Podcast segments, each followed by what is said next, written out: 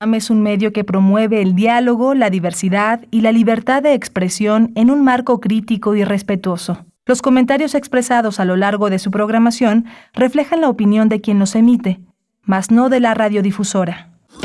Radio UNAM presenta Primer Movimiento. El mundo desde la universidad. Muy buenos días, bienvenidos, bienvenidas. Estamos iniciando primer movimiento en esta emisión de lunes. Hoy es lunes 21 de febrero de 2022 y son las 7 con 3 minutos, la hora del centro del país.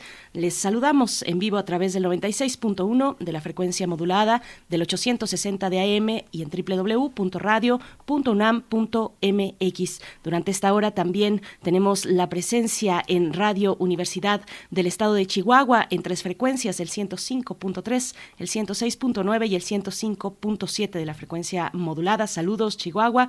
Y aquí en Ciudad de México se encuentra Frida Saldívar en la producción ejecutiva, Violeta Berber en la asistencia de producción y frente a los controles técnicos, Socorro Montes ahí frente a la consola en las instalaciones de Radio UNAM con distancia, con distancia física, pero cercanía a través del micrófono se encuentra mi compañero Miguel Ángel Quemain. Querido Miguel Ángel, ¿cómo estás? Hola, Berenice. buenos días, buenos días a nuestros radioescuchas. Hoy es día, hoy es un día de la lengua, de la lengua materna, así que vamos a tener, vamos a abrir con el primer encuentro de mujeres poetas mijes que tiene que ver con nuestras lenguas, con Noemí Gómez, Noemí Gómez Bravo que nació en San Marcos, Moctum, Totontepec, Oaxaca.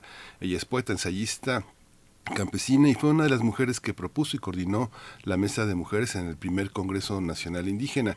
Ella tiene un diplomado en antropología aplicada y se ha formado en derechos indígenas en la Universidad de Deusto en España, esta gran universidad compleja, muy rica, muy importante en ese país. Es autora de los libros Moctum, Antigua Grandeza de un Pueblo Mije y Cosmovisión y Ciencia del Maíz. Vamos a estar también conversando con Diana Domínguez. Ella es originaria de San Pedro y San Pablo Ayutla, Mixe, Oaxaca esta, esta, esta región tan hermosa, tan bella, tan llena de riqueza gastronómica, cultural, herbolaria, en fin. Ella estudió la licenciatura en Trabajo Social, se especializó en gerontología en la Universidad Nacional Autónoma de México, en nuestra universidad. Ha tomado talleres de creación literaria en lenguas originarias en el Centro de Creación Literaria Javier Villorrutia. Por supuesto, bueno, para iniciamos así en este Día Internacional de la Lengua Materna y tendremos enseguida, después de esa charla, la presencia de Teo Hernández, ingeniero dedicado a soportes sonoros e investigador de música de concierto, que se toma en serio esta entrega y nos habla de el amor que lo vence todo, Wagner y el idilio de Siegfriedo. Es el tema que abordará Teo para todos ustedes esta mañana de lunes. Vamos a tener también en la, en la información nacional las concesiones mineras y la Suprema Corte de Justicia de la Nación. Este tema eh, que se refiere a Tecoltemí, vamos a tratarlo con Itzel Silva. Ella es investigadora de Fundar, este centro de análisis e investigación que se dedica a dar seguimiento a varios temas sobre, sobre justicia, economía, en fin. Y bueno, en nuestra nota internacional nos acercamos a Canadá y el estado de emergencia luego de que el, eh, de que Justin Trudeau, el primer ministro, y bueno, en general el estado pues está viendo las posibilidades, las soluciones y el momento en el que se encuentran por allá ante las protestas de transportistas, cierres carreteros, eh, particularmente en bueno, en general está esta situación, protestas de transportistas y también de grupos antivacunas por allá. Pues bueno, eh, esto frente a las restricciones sanitarias por la pandemia. Vamos a conversar al respecto con el doctor Juan Carlos Barrón Pastor, investigador y secretario académico del Centro de Investigaciones sobre América del Norte. Hoy tendré el privilegio de, de, la poesía necesaria y la selección musical alrededor de las nueve, pasaditas de las nueve, así que va a ser interesante la propuesta. Por supuesto. Y bueno, la mesa del día, los tres años de Alejandro Hertz Manero al frente de la Fiscalía General de la República, un balance que hacemos con Ana Lorena Delgadillo, directora de la Fundación para la Justicia y el Estado Democrático de Derecho. Desde esa fundación, pues se ha eh, lanzado un comunicado donde hacen pues una revisión precisamente de la gestión de Hertz Manero frente a la Fiscalía General de la República, tres años de retrocesos dice así el comunicado, tres años de retrocesos y falta de rendición de cuentas en la gestión de Hertz Manero al frente de la Fiscalía, pues vamos a tener estas consideraciones en la mesa del día. Vamos a tener al final del programa de esta edición Biosfera en Equilibrio, la sección que eh, tiene eh, la doctora Clementina Equigua. Hoy el tema va a ser las chinampas, patrimonio mundial en peligro. Clementina Equigua es bióloga y es doctora en ciencias. Ella trabaja en la Facultad de Ciencias en la UNAM, es divulgadora en el Instituto de Ecología y donde lleva las redes sociales del instituto y coordina la revista digital Oikos pues temas importantes, interesantes. Esperamos, esperamos de este lado que así sea para ustedes en esta mañana que les acompañamos, lunes 21 de febrero. Vamos con información sobre COVID-19 de nuestro país, internacional y también diversas cuestiones de la UNAM. COVID-19. Ante la pandemia, sigamos informados. Radio UNAM. Al actualizar el semáforo de riesgo epidemiológico por COVID-19, la Secretaría de Salud informó que del lunes 21 al 6 de marzo, México tendrá 16 estados en verde, 16 en amarillo, entre ellos la Ciudad de México. La Secretaría de Salud informó que en las últimas 24 horas se registraron 163 nuevos decesos, por lo que el número de fallecimientos por la enfermedad de COVID-19 aumentó en México a 315.688. De acuerdo con el informe técnico que ofrecieron ayer las autoridades eh, sanitarias, en este mismo periodo se registraron 5.714 nuevos contagios, por lo que los casos confirmados acumulados aumentaron a 5.413.425, mientras que las dosis de las diferentes vacunas aplicadas contra COVID-19 suman 177.918.897. Los casos activos estimados en todo el país por la Secretaría de Salud son 73.100 en información internacional, Reino Unido se sumará a los países que eliminarán o ya han eliminado todas las restricciones eh, aún en vigor contra COVID-19, incluida la obligación de aislarse para los contagios con, eh, de esta enfermedad. Mediante un comunicado, el gobierno británico señaló que gracias a la mayor comprensión del virus y a la exitosa campaña de vacunación, Inglaterra puede pasar ahora de la intervención gubernamental a la responsabilidad individual. Bueno, en información de la UNAM, la Facultad de Medicina de esta casa de estudios obtuvo el premio UDUAL Ciencia e Innovación en el combate contra COVID-19 en la categoría Vinculación Universitaria con la sociedad en el combate a la pandemia, aportes en el estudio epidemiológico, abordaje intersectorial y atención comunitaria.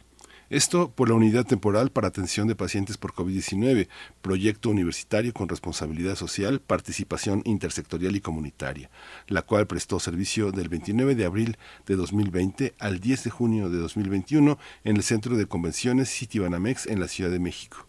Este reconocimiento que entrega la Unión de Universidades de América Latina y el Caribe se otorga por única vez en consideración a la importante y significativa movilización de potencial científico e innovador de la región en respuesta a la pandemia para reconocer a las instituciones de educación superior que contribuyeron durante el periodo 2020-2021 a enfrentar esta situación.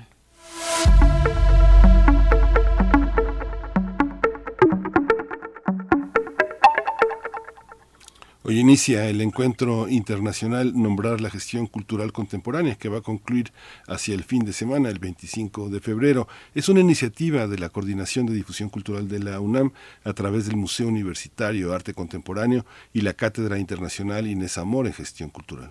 Este encuentro tiene el objetivo de repensar los conceptos, gestionar, mediar, participar y legislar y, por qué no, futurear en torno a los diversos modelos de las prácticas artísticas y de la gestión museal y cultural. La transmisión en vivo de este encuentro, que reúne 50 agentes culturales y expertos nacionales e internacionales, va a estar disponible en el canal de YouTube de la Cátedra Inés Amor en Gestión Cultural.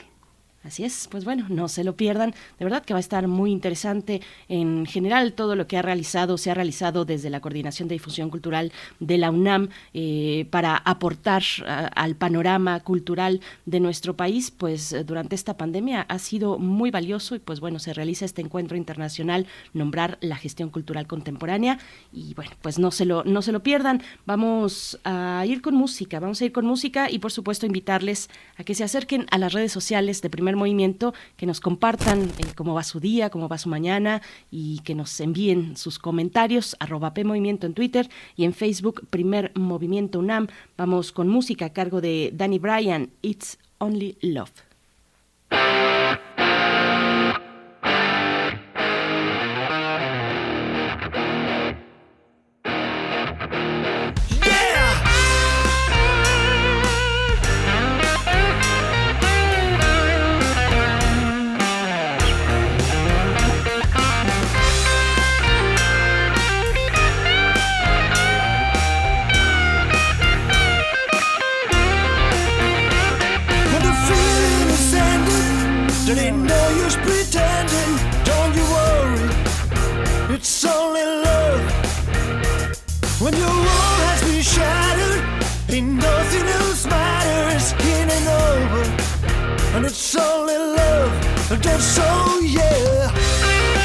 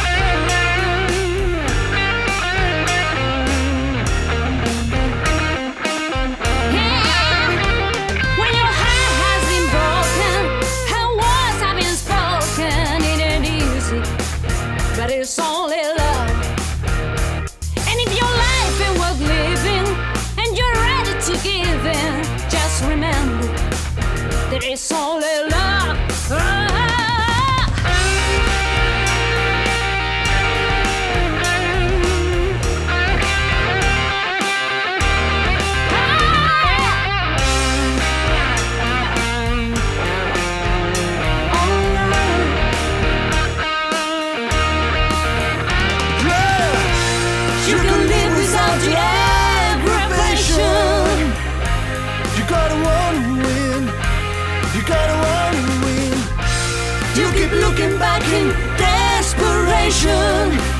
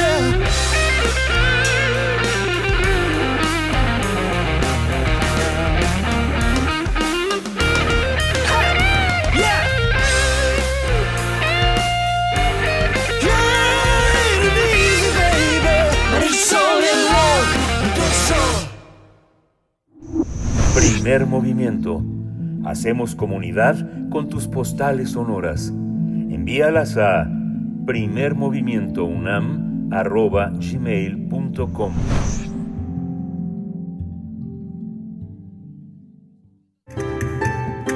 La música del mundo desde México. Damos la bienvenida esta mañana a Teo Hernández, ingeniero dedicado a soportes sonoros e investigador de música de concierto que nos acompaña cada lunes, hoy invirtiendo un poquito el orden habitual de esta sección La música del mundo desde México, pero con igual disfrute para escucharte, querido Teo. ¿Cómo estás? Buenos días. Buenos días, buenos días a ti, a todo el equipo de Primer Movimiento. Y hablando, pues, saliéndonos un poquito del, del, eh, del tema que habíamos estado tratando, que era la historia de los soportes sonoros. En esta ocasión vamos a hablar de, eh, en conmemoración del 14 de febrero, del Día del Amor, ¿no? Porque, porque es un tema, eh, el, el, amor es un, es un tópico que ha sido tratado en, en todas las épocas de una forma diferente eh, y, y, digamos quizá una de las de las más profundas y más interesantes de analizar sea el tópico del amor romántico y, y el amor romántico eh, es, tiene, digamos, uno de sus, de sus grandes exponentes en, en Wagner, que creó un tipo muy especial de música que revolucionó, que revolucionó la historia de la música. Bueno, Wagner nació en 1813 y murió en 1883, ¿no? y creó una serie de, de óperas que son a la fecha una, pilares de la, de la música de Occidente y no solo eso, sino que no solo como pilares, sino también como transformadoras de, de la, de la música. Él eh, de estas óperas extrae algunos, algunos eh, fragmentos eh, y crea una, una pequeña obra musical que podríamos llamar de música pura porque no tiene ningún texto que es el idilio de Sigfrido. El idilio de Sigfrido a su vez está es un es un regalo que le hace a su esposa que es Cosima Liszt eh, y a, en homenaje también también a, a, su, a su hijo no esto es esta es una una obra eh, sumamente expresiva y que y que la enmarca en un momento muy especial muy especial de su vida porque él había conseguido después de una de una serie de, de críticas por parte de la gente casarse y tener una, una vida feliz no el, el anillo del nivelungo que así es las cuatro grandes óperas de Wagner es un, es un ciclo de cuatro óperas el oro del Rin, la Valquiria, Sigfrido y el ocaso de los dioses. Le llevó aproximadamente 26 años componerla, de 1848 a 1874, y es para gran orquesta, ¿no? En términos generales, hablan de la maldición del, del anillo, que es, eh, que es un anillo de oro, que justamente del oro que estaba en el Rin, y solamente podrá tenerlo, eh, bueno, el que más bien, el que tenga el anillo va a tener todo el poder del mundo, pero a cambio de renunciar de renunciar al amor no eh, el mito resulta idóneo para tratar las situaciones arquetípicas que, que, que Wagner que Wagner quiere tratar no porque son son situaciones que él va a querer que sean universales. Entonces el compositor que también es compositor y dramaturgo de alguna forma puede prescindir del marco social y político y presentar el drama interior puro de los personajes, ¿no? Esta es la, la idea. Entonces, bueno, eh, ya pasando al, al, al, idilio de Siegfriedo, eh, es, es una pieza musical que narra musicalmente lo que le sucede a, a Siegfriedo.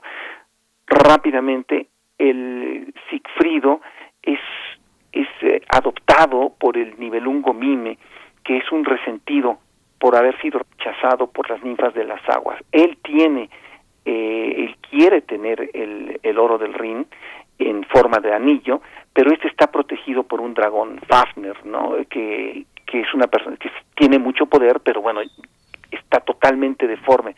Se, se convirtió en un dragón gusano justamente por tener el, el este oro del Rin, ¿no? Es en, en forma de anillo. Él es el mejor forjador de todos y tiene una espada, la espada que se llama Notum, que está rota y no puede forjarla, solamente se le revela, puede forjarla aquel que no conozca el miedo. Entonces, Sigfrido, que repito, fue adoptado por, por, por Mime, no tiene ningún tipo de miedo. Él es criado en una forma salvaje, pero sin miedo, ¿no? Entonces él caza osos con las manos y ante el reto logra forjar la, la espada. Entonces, para no alargar el asunto, Sigfrido logra matar al, gusano dragón que es Far, Fafner y le quita este el, el oro del Rin. Entonces a, a Sigfrido lo van a traicionar, pero prueba la sangre del dragón y se le revela que él va a este el canto de los pájaros le dice de un, de un círculo de fuego que solamente puede atravesar aquel que sea, que, que sea temerario.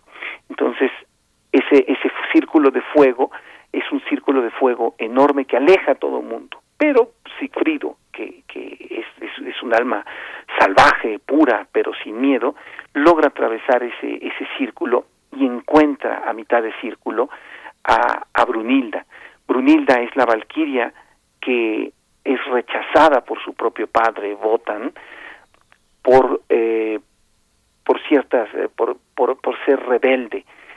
Y en, en castigo a esa rebeldía es este es convertida en mortal y, y por supuesto se le quita la inmortalidad, ¿no? Entonces llega Sigfrido, atraviesa este Círculo de Fuego encuentra a Brunilda tirada en el suelo y como está vestida de guerrera, él, él no sabe lo que es y cuando le descubre la cara, le quita el casco, se da cuenta que es una mujer y entonces por primera vez siente el miedo. Y este miedo es el miedo del amor. Y es el miedo eh, que se tiene con el amor a primera vista, ¿no? Entonces, de esta forma, Wagner retrata lo que es el amor a primera vista. Entonces, vamos a escuchar un, fragmento del libro de Siegfriedo en la interpretación de la orquesta de cámara de cámara Franz Liszt, eh, tratando de, de ver cómo cómo es que puso Wagner en música este sentimiento del amor a primera vista, el enamoramiento y cómo esto causa miedo y puede llegar a causar pavor aún a una persona que sea temeraria. Regresamos al final de la para despedirnos Teo al final de esta de esta expresión para que hagas un último comentario y vamos a escuchar.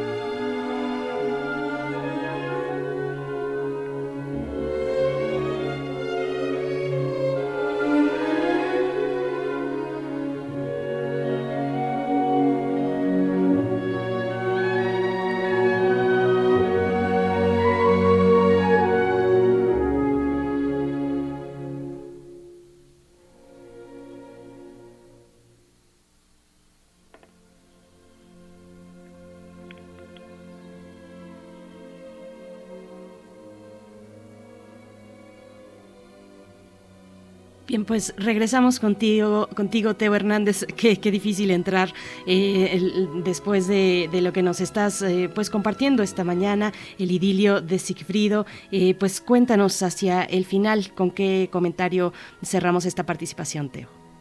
Pues repensando los, los ideales de Wagner, ¿no?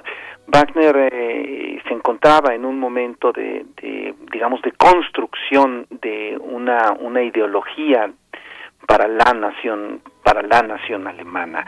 Eh, y, y, para esto la música era un, era un, era un pilar fundamental.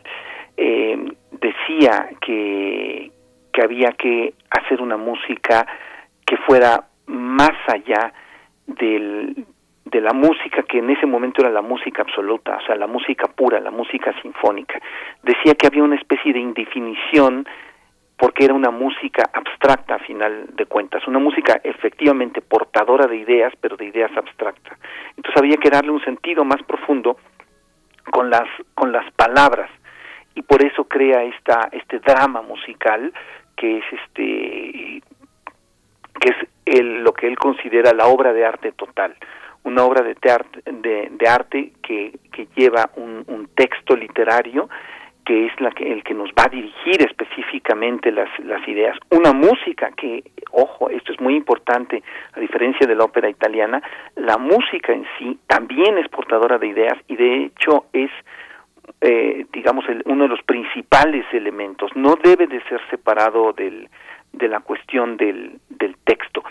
Y por último, la cuestión mítica eh, apoya para que sean tratados lo que él, lo que podríamos llamar arquetipos universales. No, no deja de ser una idea colonialista esta de tratar arquetipos universales a través de un de un eh, de unos mitos que son pues obviamente de origen absolutamente eh, de, de, un país no o sea eh, de origen eh, germano y bueno eh, su forma de tratar, el, por último, la, la cuestión de, del amor, pues sí, definitivamente se volvió en, en una especie de arquetipo de la música occidental. Y particularmente este idilio de Siegfried, en el cual expresa este este amor a, su en este caso a su esposa eh, eh bueno pues es es este es verdaderamente sublime Sí, qué maravilla, querido Teo, muchas gracias. Y bueno, por ahí el resurgimiento también de la tragedia griega eh, para el mundo moderno, ¿no? Una aspiración central que siglos antes se había retratado, por supuesto, en el Renacimiento. Pero, pero te agradecemos, te agradecemos esta participación, Teo Hernández, y esperamos el próximo lunes volvernos a encontrar. Desde luego, así es. Muchísimas gracias, gracias a, a todos y bueno, pues bonita semana. Igualmente para ti, Teo Hernández. Pues vamos con un poco más de este fragmento, bueno, un, un fragmento más de El idilio de Sigfrido.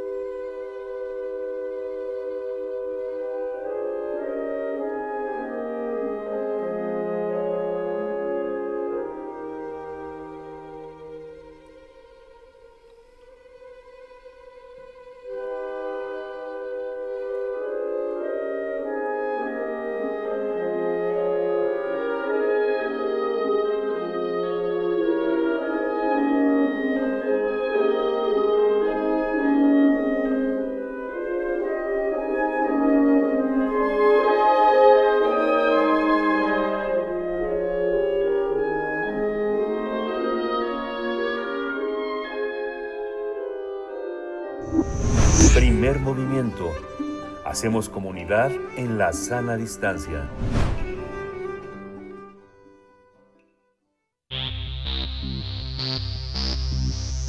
De festivales, ferias y más. Recomendaciones culturales. Este 21 de febrero se celebra el Día Internacional de la Lengua Materna con el propósito de proteger y defender todos, todos los idiomas que se hablan en el mundo. Por este motivo, la Casa de las Humanidades de la UNAM invita a los interesados al primer encuentro de mujeres poetas mijes, que tiene como objetivo reflexionar sobre el quehacer poético de mujeres mijes, los retos a los que se enfrentan al hacer poesía como mujeres indígenas en este país. Otro aspecto que se va a analizar en este encuentro es la relación que tienen con la industria editorial y la difusión de la poesía en Mije en las comunidades de la región. El encuentro tendrá una duración de una hora y media. La primera hora se contempla en formato de conversación con moderación, pero el resto del tiempo se tratará de un recital de muestras del quehacer poético de cada una de las participantes. Las poetas invitadas serán Noemí Gómez, Diana Domínguez, Rosario Patricio y Nereida Pérez. La moderación correrá a cargo de la académica Reina Martínez. Este será el primer panel virtual sobre mujeres poetas que escriben en lengua mije en diferentes comunidades de la región mije de Oaxaca. El público va a poder seguir la transmisión por YouTube Humanidades UNAM de 6 de la tarde a 7 y media de la tarde y vamos a tener una charla sobre las mujeres poetas mijes a propósito del Día Internacional de la Lengua Materna. Nos acompañan dos invitadas. Presento por mi parte a Noemí Gómez Bravo. Nació en San Marcos Moctum, eh, Totontepec, en Oaxaca. Es poeta, ensayista y campesina. Fue una de las mujeres que propuso y coordinó la Mesa de Mujeres en el primer Congreso Nacional Indígena. Tiene un diplomado en antropología aplicada y se ha formado en derechos indígenas en la Universidad de Deusto en España. Es autora de los libros Moctum, Antigua Grandeza de un Pueblo Mije y Cosmovisión y Ciencia del Maíz. Noemí Gómez Bravo, gracias por estar esta mañana. Bienvenida a Primer Movimiento. Eh, muchas gracias. Dios mepta ananyehoma penejup mit stonda ukshayapta yeyvin ma in para tiek moket ya a ya ayok hatzadum tak kada krina hava dat bin so tak kada ktun uk bin so testek ta ha ets kahpen hayu en ha donen bukmati it payinashpa muy buenos días eh, les agradezco por esta invitación también mis reconocimientos por todos ustedes también que hacen posible esta transmisión que donde se unen las, las fuerzas para poder escuchar nuestras palabras desde nuestro quehacer como mujeres, como mujeres escritoras, mujeres poetas y mujeres que trabajamos con la tierra o nos vinculamos con la tierra. Eh, me es un honor también participar en este espacio. Muchas gracias. Muchas gracias, mi amigo Gómez Bravo. Está también en la línea Diana Domínguez. Ella es originaria de San Pedro y San Pablo Ayutla. Es Mije, eh, pueblo Mije en Oaxaca. Estudió la licenciatura en Trabajo Social y se especializó en gerontología en la UNAM. Ha tomado talleres de creación literaria en lenguas originarias en el Centro de Creación Literaria Javier Villarrutia, que está en la Ciudad de México, y ha participado también en un corto documental que se llama Miradas y Voces de los Pueblos Originarios. Bienvenida aquí a Primer Movimiento. Buenos días, eh, Diana Domínguez. Miguel Ángel, querido, fíjate que no estamos en presencia de Diana ah, Domínguez, no, pero, pero estamos, eh, bueno, es parte, eh, ella forma parte, y lo decíamos en la introducción, de este primer encuentro de, mujeres poetas mijes, y tenemos la presencia esta mañana de Mónica Gómez, coordinadora del Seminario del Conocimiento y Diversidad Cultural. Mónica Gómez, un placer estar contigo también, contar contigo en esta, en esta charla. Buenos días. Muchas gracias, buenos días. Gracias, gracias a las dos. Y bueno, a todas las que hacen parte de este, de este encuentro en el marco del Día Internacional de la Lengua Materna, que es desafortunado que, que solo se concentre, digamos, generalmente en un día la conmemoración y la revisión de las lenguas indígenas y de su expresión, eh, en este caso poética, pero, pero bueno, estamos llegando así a este día. ¿Cómo, ¿Cuál es tu consideración, Noemí Gómez Bravo? Eh, ¿Cuál es el panorama de las mujeres indígenas eh, escritoras? De poesía o de narrativa en general en nuestro país, Noemí? Eh, bueno, en estos últimos 10 eh, años puedo ver que hay como, se puede decir, están floreciendo la lengua, ¿no? La lengua de, de, las lenguas originarias de México. Es un, es un análisis como que también muy bonito, porque si de tantos años se hablaba que era difícil escribir nuestras lenguas, em, eran hombres nada más que escribían, así fue el proceso, eran más hombres que escribían, empezaron más gente del Istmo, náhuatl, eh, zapotecos del Istmo y náhuatl, y entonces vemos más autores que son de, varones y no de mujeres. Sin embargo, las mujeres somos las, eh, las pioneras o pilares de, para conservar la lengua desde los primeros años de la infancia de nuestros hijos. Eh, analizamos también o vemos desde que es como, como algo que va saliendo, va, va desarrollándose en este medio de mujeres concientizadas eh, de que es necesario plasmar sobre papel el pensamiento, eh, la filosofía, la, ciencia, yo así lo tomo como ciencia, los conocimientos de, nuestros pueblos. Entonces vemos varios, varias, escritoras, por ejemplo, eh, en mi comunidad hay una chica, el Sorosco, que, que escribe canciones, muy reciente. En mi municipio hay, ya veo que hay poetas, dos poetas, iniciando, aunque todo es un proceso, cada, cada escritor es un, es un proceso para escribir en su propia, propia lengua. Eh, ¿Por qué? Porque estamos educados en la lengua española, castellana, y entonces veo que nos está dificultando las traducciones. Entonces, por eso para mí siempre he dicho que es un doble trabajo escribir en tu lengua, porque tienes que trabajar bien eh, la metáfora para que tenga el ritmo, tenga, como tenga un buen cierre. Y al castellano, pues tienes que buscar la cercanía eh, de la palabra que quieres traducir y otra que de, la lengua castellana pues tenga ese ritmo también y no se pierda la esencia de, nuestra, de nuestra lengua. y pues entonces vemos, vamos viendo, si yo recorriera la, la, región, pues ya hay, ya hay jóvenes, hay o señores también que están escribiendo, pero puedo ver entre mi región, por ejemplo, eh, personas arriba de, de 45 años o 50 tienen esta iniciativa de, escribir en la lengua. Entonces, para mí esto es algo eh, fructífero de, todo este movimiento lingüístico de, como derechos de los pueblos indígenas, derechos de las mujeres indígenas. Entonces, poco a poco estamos viendo el, desarrollo en mi región. En el ámbito nacional, pues hay muchas mujeres que ya escriben muy reconocidas, muy renombradas, ya como mujeres eh, poetas, está Irma Yodo, muy reconocida Irina Sánchez, por ejemplo, Natalia Toledo. Así podemos ver un, amplio ya bagaje de mujeres escritoras y eso a mí me, me hace muy feliz. Pero está la otra moneda que combinamos también, eh, el campo, ser gente pueblo que estás ahí, eh, por ejemplo, ahorita ya dejé indicaciones allí en la cocina, en el fogón, pues que hoy desayunarán solos, ah, ya puse el café, pero el almuerzo no lo voy a hacer yo por esta vez.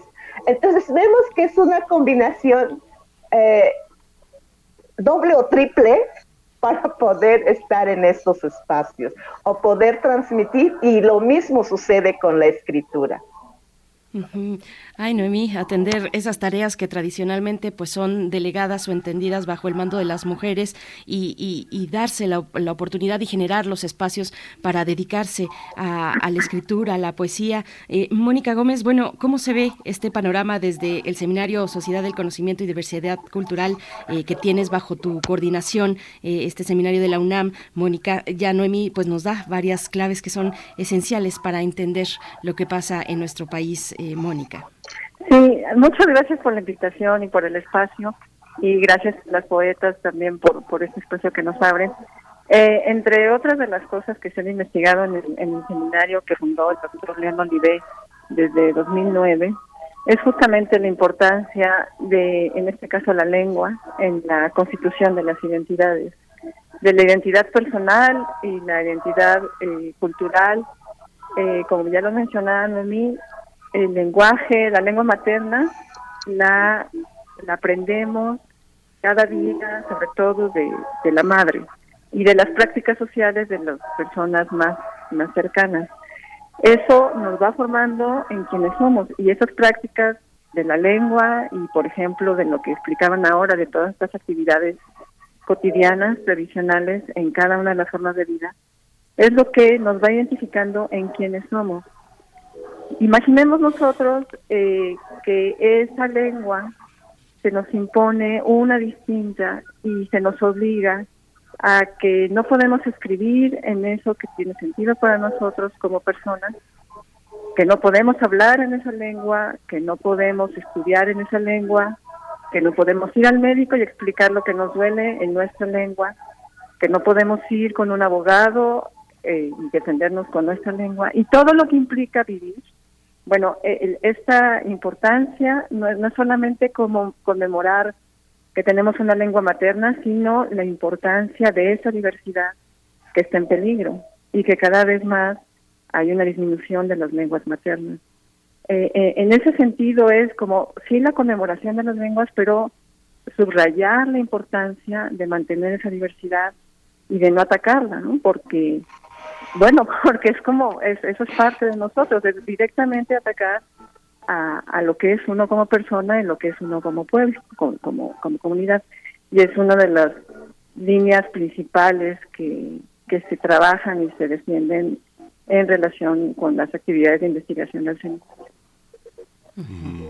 Hay una hay un aspecto, hola Noemí, Noemí Gómez Bravo, eh, hay un hay un tema en el que generalmente los universos lingüísticos de poetas eh, son muy grupusculares, generalmente mm, los poetas náhuatl o zapotecos o tzotziles eh, o tomís eh, no se conocen entre sí no saben quiénes son y no escriben sobre las poéticas porque son tan ajenos a las lenguas como los hispanohablantes o los eh, o los francófonos. Hay una hay una hay, un aislamiento eh, de las lenguas. ¿Cómo se vive en, en la lengua mije ser poeta? Eh, ¿Merece algún respeto de la comunidad? Las palabras que profieren los poetas que surgen de la comunidad son publicadas, circulan, se, se repiten por por hablantes de la comunidad significan algo en el crecimiento de la lengua. ¿Cómo es esta situación en relación a lo que se vive con otras formas de difundir la poesía en español, por ejemplo, que todos los hablantes del español, que son muchísimos más que los del Mije, conocen a, los, a, sus poetas o los desconocen? ¿Cómo lo viven ustedes en, el universo Mije? Eh, la poesía en sí, eh, hablaba con mi papá justo hace unos días, y hablábamos, pues aquí es mayoritariamente eh, adventistas del séptimo día y que tienen una, una diferencia es de estudiar la Biblia tal cual y la traducción se hace, la interpretación y traducción se hace totalmente en la lengua yoke. Esto para mí fortalece mucho, estudiar los salmos justo, por ejemplo, con mi padre y, y, y, hablo mucho con él, eh, él también como líder de la iglesia y como un buen, un buen eh, predicador que lleva todo un lenguaje de cuando expone, cuando ora.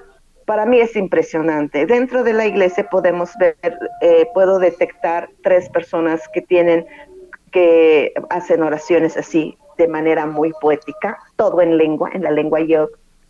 Entonces, en, en mi caso, trato de desvincular eh, que no se interfieran, sino que de escarbar más palabras eh, y construir de manera poética. Eh, hablaba con mi padre en cómo se definiría la... Primero empezamos, pues, eh, el libro de los Salmos, él cómo, cómo lo interpreta, cómo lo, lo traduciría. Y entonces vimos contextos que contiene, ¿no? Pero también estuvimos analizando cómo le llamaríamos esta construcción que yo escribo, porque se lo doy a escuchar en la lengua. Y me dice, se escucha muy bien, se escucha bonito, y de repente me dice, y yo le agregaría esto en este segundo verso que lees, ¿no? Mi papá tiene 80 años, mi papá no fue a la escuela, solamente lee, eh, entiende perfectamente el castellano, su, su, su, manera de hablar a la lengua castellana pues es muy, eh, es muy delimitado, sin embargo interpreta muy bien. Entonces cuando hablamos de poesía, me dijo, yo le llamaría la poesía así en la lengua, yo dice, eh, eh, palabra Palabra que te da, eh, es, nik viene del, del vocablo eh, húmedo, que ni es caliente ni es frío. Eh, shaman, o sea, que te enfría, no sé, que te, te, mantiene, es como el equilibrio de las emociones. Así lo describió mi papá, que así es como quedaría la parte poética. A mí me encantó, entonces así es cuando voy construyendo palabras, ¿cómo lo entiendes? ¿Se entiende bien? Entonces eh, mi, mi maestro en este sentido de revisión y de construcción, pues es mi padre, mi madre que escucha ahí. Entonces vamos viendo que hace poco ahí va a haber un evento de, de, de un concurso infantil de niños pero quieren eh, que sea individual la parte poética. Y justo me estaban invitando. Se cortó. Ah, se cortó. No, no, no está bien. no, sí, se cortó. Se cortó. Mónica, bueno, vamos retomando, retomando el hilo de lo que, de lo que comentaba, de lo que comentaba Noemí. Eh, eh, en lo que está hablando es, es muy interesante. Fíjate que alguna vez, y en la lengua española, le preguntaba al escritor cubano Guillermo Cabrera Infante, que vivía en Londres, ¿cómo le haces después de tantos años eh, para mantener a, la Cuba viva, ¿no? A tu Cuba viva. Y me decía, Londres es algo que pasa allá afuera, por la ventana. Cuba es Miriam Gómez, mi esposa. Cuando quiero regresar a Cuba, conversamos. Esta parte donde los traductores son tan importantes. ¿Cómo funciona, Mónica? ¿Cómo funciona desde tu mirada como organizador de todo un espacio en el que pues hablas con medios, hablas con editores, hablas con mucha gente? Ahorita mencionabas a León. Esta, este aspecto, ¿cómo se da? ¿Funciona todo el aspecto eh, de, mercado en, al interior de una lengua indígena? Eh, la edición, la distribución, la traducción. ¿Cómo funciona ese ámbito? Bueno, eh, aquí tengo que decir que a lo mejor mi respuesta va más en el sentido de mi especialidad, que está relacionada con, filosofía, y justo mi especialidad tiene que ver en cómo el lenguaje, las prácticas y digamos todos los presupuestos, creencias, valores constituyen lo que uno es. Entonces, quizá eh, comenzaría contestando del lado más teórico y intentaría en relación con las cuestiones de edición, porque la parte que menciona sobre traducción es muy, muy interesante. En realidad, cuando uno va a un texto en una lengua, en este caso, por ejemplo, Inge o cualquier otra, e intenta hacer una traducción a otra lengua, eh, siempre hay algo que no logra traducirse. Y siempre hay algo que eh, que se trae de, toda la identidad que logra eh, plasmarse en lo que se escribe, sea en la traducción o sea en el texto original, eh, que se mantiene ahí y que no está dependiendo del contexto externo. Hay muchas comunidades, por ejemplo, migrantes que están fuera de, de México, que mantienen su identidad a pesar de que no están en el territorio donde, donde nacieron, por ejemplo. Y ese mantener la identidad eh, al margen del exterior, que es un poco el ejemplo que, estamos viendo, de, bueno, que, que ahora mismo pusieron, tiene que ver con el lenguaje, tiene que ver con la lengua. Ahora, en cuanto al proceso de edición de los libros, etcétera, bueno, más bien eh, yo en el proceso de edición me dedico a coordinarlos, a, escribirlos y a, y a sobre todo a, escribirlos. Eh, la parte mm, que tenga que ver como en la logística, pues depende más ya del editor. Pero lo que sí puedo decir es que cuando trabajamos eh, textos que no están en, lengua castellana, nos encontramos con que es, es otro mundo, o sea, literalmente no hay traducciones y no hay manera de acercarse a un equivalente desde el castellano que no sea desde la, desde la visión del texto en su lengua original.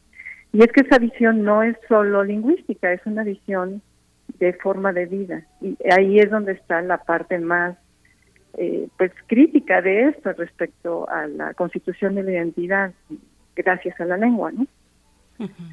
Pues Mónica, ya, ya estamos de regreso con, con Noemí.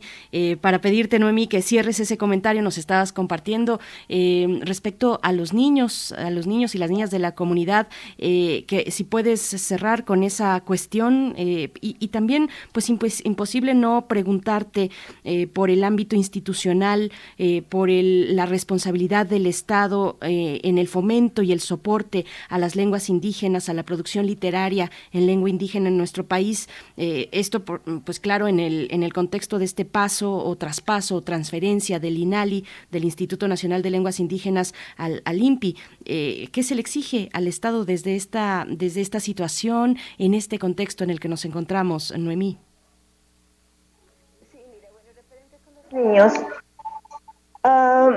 de repente, pues hay, hay, niños. Yo estoy iniciando más con desde la familia, con los sobrinos, con las hijas, de escribir con ellos, de enseñarles, de empezar con palabras que escriban en la lengua, hablan, ¿no? Y entonces eh, los niños aquí en su mayoría hablan la lengua, eh, pero pues sí nadie la, escribe.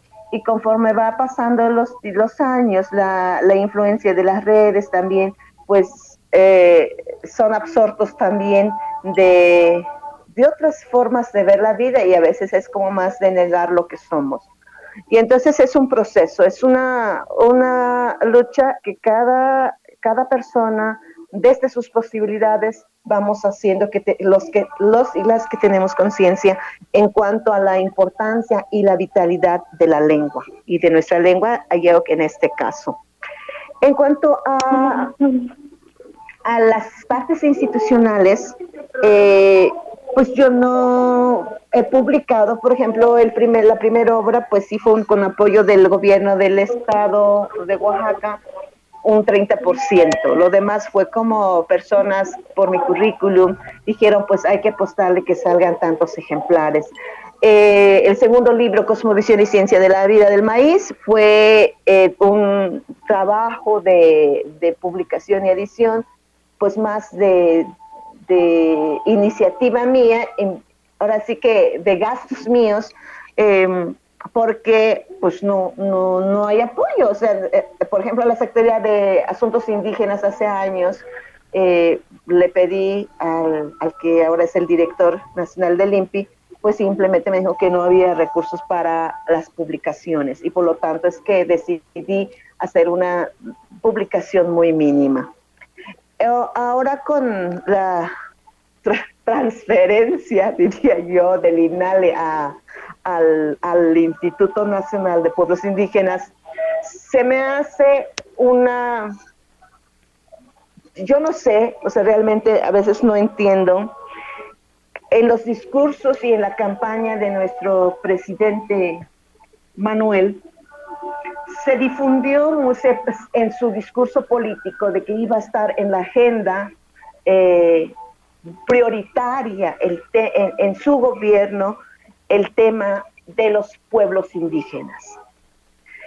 Y si hablamos y analizamos que la lengua es, eh, es el corazón de una comunidad, de la cultura, de la identidad, que a través de, la lengua va todo el conocimiento, la, la ciencia, eh, que muchos académicos no lo entienden como tal, pero yo tengo a través de mis trabajos de, del tema del maíz, pues eh, fortalezco esta idea de que sí es ciencia, tal cual, solo que como este pueblo indígena no son conocimientos, eh, está el término episteme, que es el conjunto de saberes, ¿no?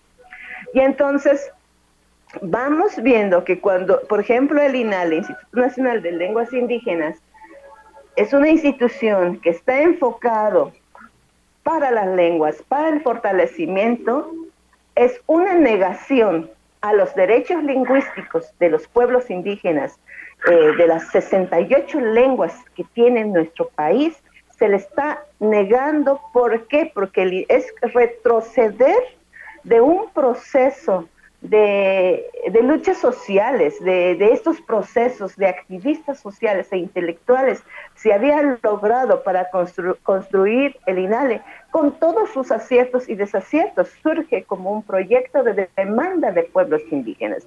Y entonces me genera una impotencia o sea, y una profunda tristeza que justo en este sexenio de gobierno, cuando se supone que hay muchos intelectuales indígenas que están alrededor de, nuestro gobierno y se esté permitiendo este retroceso en cuanto a la materia de los derechos lingüísticos.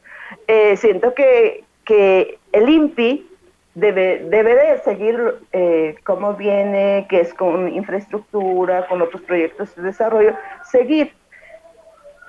Porque si dices 100 millones tiene el INPI para el fortalecimiento de las lenguas, los derechos eh, lingüísticos, y 70 millones tiene INALI cuando siendo una institución formal, entonces es algo incoherente desde mi punto de vista eh, como escritora, como poeta.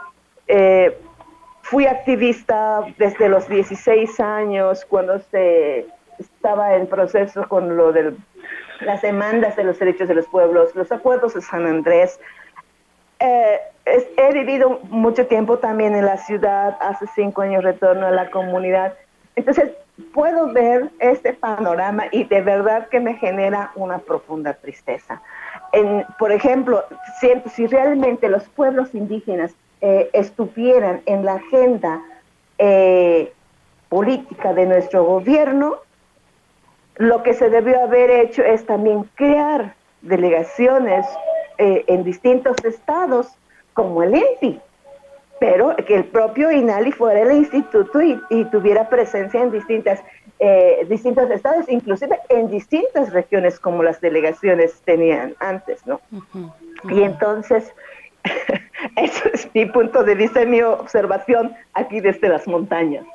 Pues desde hasta allá te enviamos un fuerte abrazo, Noemí Gómez Bravo. Eh, se nos ha ido el tiempo ya como agua, pero les invitamos a seguir la transmisión a través del canal de YouTube de Humanidades UNAM esta tarde a las 6 de la tarde, eh, donde podrán eh, pues acercarse a este encuentro de mujeres poetas mijes que coordina, que organiza la Casa de las Humanidades de la UNAM, de esta casa de estudios. Muchísimas gracias a ambas. Mónica Gómez, pues estaremos por ahí esta tarde. Mónica Gómez, coordinadora.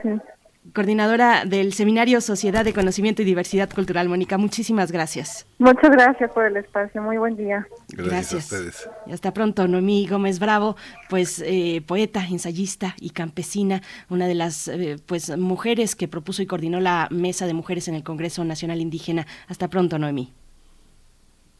Nos vamos, Miguel Ángel. Vámonos. Um, adiós a la universidad, a la radio universitaria de Chihuahua. Nos escuchamos mañana de 6 a 7, de 7 a 8. Quédese aquí en primer movimiento. Síguenos en redes sociales. Encuéntranos en Facebook como Primer Movimiento y en Twitter como arroba PMovimiento. Hagamos comunidad.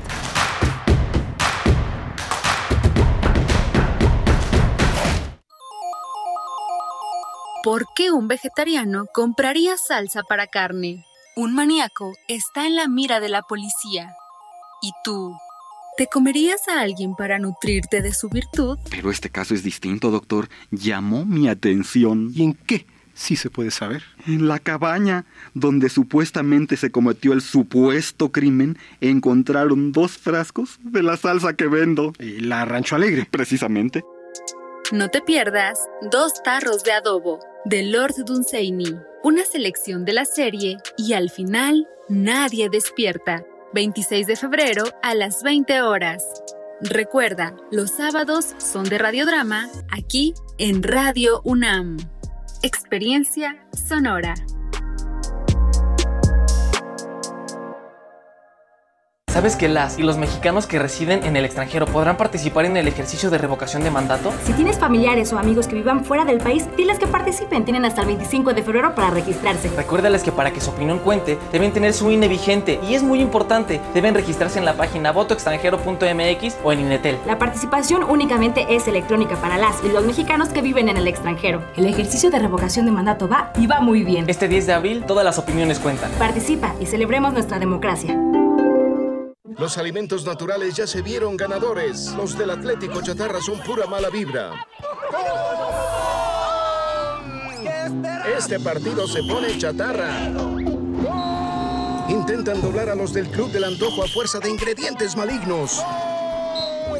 Los alimentos saludables son nuestros héroes salvadores. Recuerda revisar el etiquetado, haz ejercicio todos los días y disfruta de gran salud. Come como nosotras y ponte saludable. Pura vitamina. Hipócrates 2.0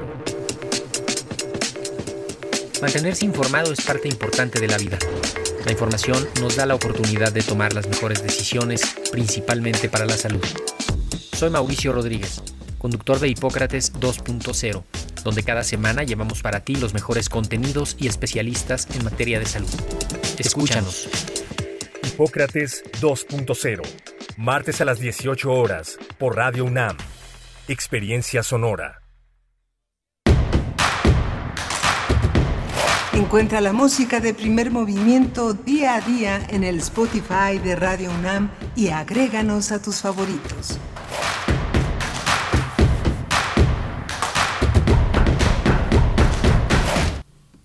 Hola, buenos días. Ya son las 8 de la mañana con 4 minutos. En este lunes 21 de febrero estamos enlazados a la radio Nicolaita, como todos los días, de 8 a 9 de la mañana, en, el, eh, en este esfuerzo continuo de las radios universitarias por hacer comunidad, por conjuntar esfuerzos y tener una, una, una, una comunidad que permita enlazar intereses, eh, comunidades, objetivos en común. Está Socorro Montes en, la, en el timón de esta nave, Violeta Berber está en la asistencia de producción, Frida Saldívar en la producción ejecutiva y Berenice Camacho en la conducción del primer movimiento. Berenice, buenos días. Buenos días, Miguel Ángel Quemain. Buenos días a la audiencia, a quienes están escribiendo en redes sociales. También eh, mencionar que están por acá David eh, Castillo Pérez, que nos desea buenos días, y también a los excelentes colaboradores invitados y sus respectivos conductores, dice de Primer Movimiento y Prisma RU, dice cafecito para todos los que quieran. Bueno, pues David, muchas gracias. Selene Velázquez también está por acá, dice el miedo al amor a primera vista. Uf, bueno, esto que nos eh, compartía Guillermo Teo Hernández en la hora anterior eh, sobre en esta sección de la música del mundo desde México nos hablaba del idilio de Sigfrido de Richard Wagner. El, amor lo vence todo y bueno Selene destaca esta frase que nos compartía Teo Hernández está Oscar Isidro también por acá que sensible explicación dice de Teo Hernández presagio de buen inicio de semana pues que así sea que así sea Oscar Isidro un buen buen inicio de semana para todos ustedes para ti. Gabriel del Corral también nos desea buenos días a todo el equipo, Flechador del Sol, está también ya escuchando y dice buen inicio de semana, Alfonso de Alba Arcos, Juan Martínez Takeshi que dice buen día primer movimiento, con el gusto de escucharles en vivo por el 96.1 después de seis meses de estar fuera de Ciudad de México y manda saludos también a Mayra Elizondo, a R. Guillermo, a, Diogenito, eh, Juan, Juan Martínez, bueno pues recuerda que también nos puedes escuchar desde cualquier lugar si te acercas al sitio electrónico eh, www.radio.unam.mx MX. Tenemos pues una audiencia, una comunidad, hacemos una comunidad que va más allá de los límites eh, a veces tan ficticios de nuestro país. Muchas gracias Juan Martínez, a todos los que están escribiendo y pues bueno, tenemos una hora muy interesante por delante, Miguel Ángel. Sí, vamos a tener la presencia de justamente Tecoltemi, las concesiones mineras y la Suprema Corte de Justicia, que es un tema, un tema muy complejo, delicado, muy rico para, para explorar. Lo vamos a hacer con Itzel Silva, ella es investigadora de Fundar, un centro de análisis e investigación. Sí, a, resaltar totalmente esta decisión de la Suprema Corte de Justicia de la Nación que resolvió a favor de la comunidad nahua y el ejido de Tecoltemi contra, contra concesiones mineras. Determinó que fue violado el derecho a la consulta de la comunidad, entre otras cuestiones que estaremos conversando en la nota nacional y en nuestra nota internacional, Canadá, Ottawa, ¿qué pasa en Canadá y en su capital? Eh, pues bueno, estas protestas que se han dado desde semanas atrás, protestas de transporte y de grupos antivacunas eh, cerrando tramos carreteros o bueno inicios de carreteras eh, que salen desde la capital desde Ottawa para protestar eh, en contra de o exigiendo que se levanten las restricciones sanitarias por la pandemia, pues bueno, el gobierno eh, canadiense pues está tomando medidas en el asunto, un estado de emergencia, de ese tamaño está la cuestión en Canadá y vamos a conversarlo con el doctor Juan Carlos Barrón Pastor, investigador y secretario académico del Centro de Investigaciones sobre América del Norte. Así es que bueno, pues interesante e importante asomarnos a este a estas manifestaciones, eh, a este ritmo que va tomando la pandemia en este año 2022, ya con pues noticias de otros países, particularmente en, Europa, en el norte de Europa, también se, suma Reino Unido a eh, pues estos, eh, este levantamiento de restricciones, a veces en su totalidad, pues bueno, es lo que se está decidiendo en varios países, repito, especialmente en Europa, Miguel Ángel, así es que bien interesante. Sí, muy interesante. Eh, queda, queda en evidencia pues el poder del dinero finalmente es lo que permite levantar todas las restricciones. Es muy cómico siempre escuchar a, este, eh, al primer ministro inglés eh, señalar que eh, finalmente la responsabilidad es de cada quien. Siempre ha sido así en Inglaterra, ¿no? Cada quien que se rasque con sus uñas es parte de... Eso se dice en inglés de mil maneras, pero es un leitmotiv de la vida de la vida en Inglaterra, este, rásquese con sus uñas, ocúpese de usted mismo, así que no, no, no, es nada, no es nada lejano a lo que pasa también en el resto de Europa, ¿no? Por supuesto. Pues bueno, y ahora sorprende que sea en Canadá precisamente que se dan, pues nos acerca a una dimensión distinta que no habíamos visto. Habíamos hablado de Canadá en el sentido de eh, la, pues la ocupación de, lotes de vacuna, de vacunas contra COVID-19, de cómo en su momento, en el principio, pues acapararon grandes lotes. Fue tal vez el país que más eh, compras realizó en los primeros semanas, días en que salieron a la venta, pues a la disposición de los países eh, las, las vacunas, pero bueno, es una dimensión interesante de la sociedad también en la capital, en este caso de eh, Canadá, así es que vamos a tener eh, la lectura de un especialista como el doctor Juan Carlos Barrón Pastor. Vámonos, vámonos ya entonces con nuestra nota nacional y seguimos leyendo sus comentarios en redes sociales, arroba P Movimiento, en Twitter y en Facebook, Primer Movimiento UNAM. Vamos con la nota nacional. Primer movimiento Hacemos comunidad en la sana distancia.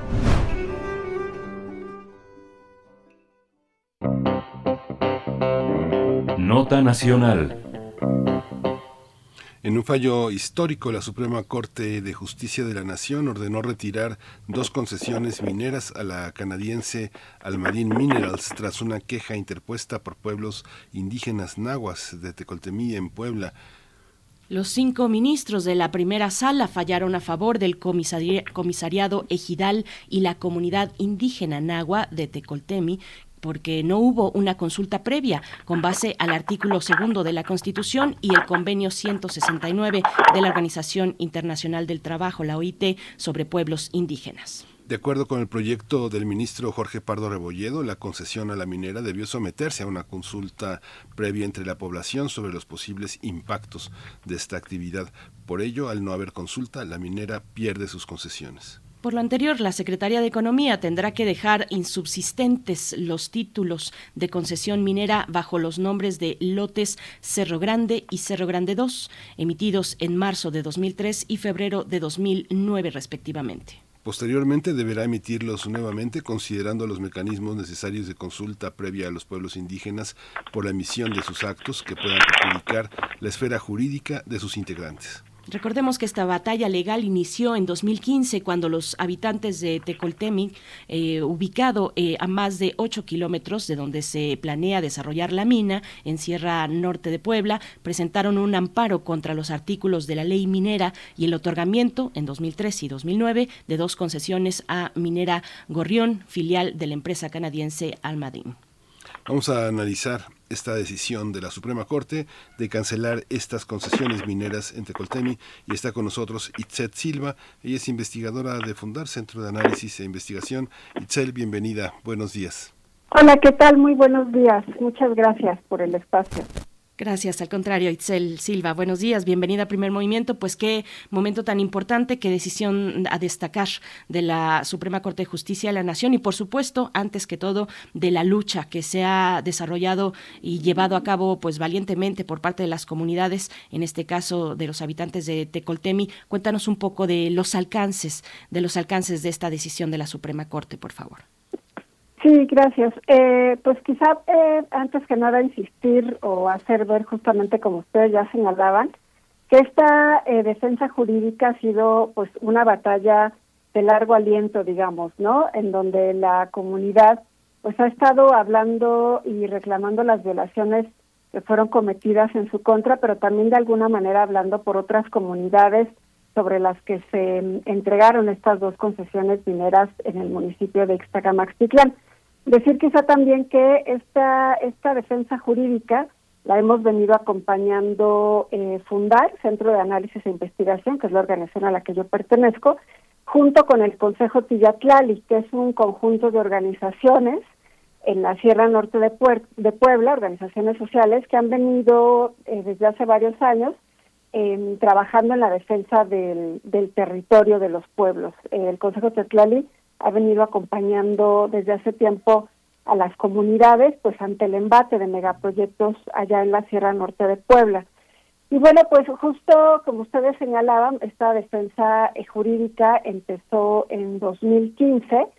En abril de 2015 presentamos la demanda de amparo em, y reclamamos, eh, por un lado, eh, que la Secretaría de Economía hubiese emitido estas dos concesiones que ya ustedes mencionaban, sin haber realizado el proceso de consulta indígena y sin haber obtenido el consentimiento de la comunidad. Esto es importante decirlo porque ahora que la Corte resuelve el caso, pues justo la primera sala retoma esta, este énfasis que nosotras hacíamos desde la demanda de amparo, en donde señalábamos que no solo eh, se había violado la obligación de consulta por parte del Estado mexicano, sino que también se había violado la obligación de obtener el consentimiento de la comunidad para estar en posibilidad de obtener las de emitir, perdón, las concesiones mineras. Y es que debido al tipo de permiso que se iba a dar, un permiso que da eh, pues que da derecho a explorar y explotar el territorio, los minerales en territorio, pues se requería no solo un proceso de consulta, sino también contar con el consentimiento de la comunidad. Entonces, bueno, ahora que la sala el pasado 16 de febrero eh, vota el proyecto de sentencia eh, propuesto por el ministro Jorge Pardo, pues retoma esta parte del consentimiento y es importante, me parece, decirlo. Y por otro lado, pues desde la demanda de amparo alegábamos eh, la inconstitucionalidad y la inconvencionalidad de diversos artículos de la ley minera de manera muy especial señalábamos pues eh, que el artículo 6, el artículo 15 y el artículo 19 en, diversas fracciones eh, tenían, tienen un contenido violatorio porque en realidad lo que hacen es poner a disposición de las empresas los territorios de las comunidades y el agua también de las comunidades. Quiso decir que el artículo 6 en, particularmente señala que las actividades de exploración, explotación y beneficio de minerales son eh, de utilidad pública y que son preferentes sobre cualquier otro uso del territorio, ¿no? Es decir, de antemano la ley en el artículo 6 establece que eh, antes que cualquier otra actividad que estén desarrollando los pueblos en, en los territorios, que lo más importante es la minería. Eso es lo que lo que de antemano establece la ley, ¿no? Y que por tanto tienen que hacerse pues las acciones necesarias para facilitar esas actividades mineras. En este sentido, pues justo el artículo 19 señala em, en sus fracciones 4, 5, 6 y 12 que el solo hecho de tener un título de concesión le da derecho a quien tiene ese título de concesión para acceder, eh, digamos, sin obstáculos a las tierras necesarias, a los terrenos necesarios para realizar las actividades mineras, ¿no? El artículo 19 señala, pues le da un derecho más bien a las empresas mineras titulares de concesiones para poder eh, contar con la expropiación de los terrenos, la ocupación temporal de los terrenos, pero también le da derecho para acceder a, a las aguas para la realización de las actividades mineras e incluso les da derecho a obtener concesiones de agua de manera preferente para otras actividades más allá de las de las actividades mineras, perdón. Y eh, bueno, pues esto era básicamente lo que estábamos alegando en el juicio. Ahora que la Corte finalmente resuelve la primera sala este asunto respecto de la ley, eh, pues la Corte em, eh, decide negar el amparo a la comunidad de Tecoltemi, ¿no? Eh, por una votación de cuatro ministros, ministras, eh, la sala decide pues no reconocer que estos artículos son violatorios de derechos de pueblos indígenas y de porque eh, aquí olvidé decir que, bueno, Tecoltemi, como ya señalaban ustedes, es una comunidad indígena nahua, pero además una parte de su territorio, una buena parte de su territorio es ejiral.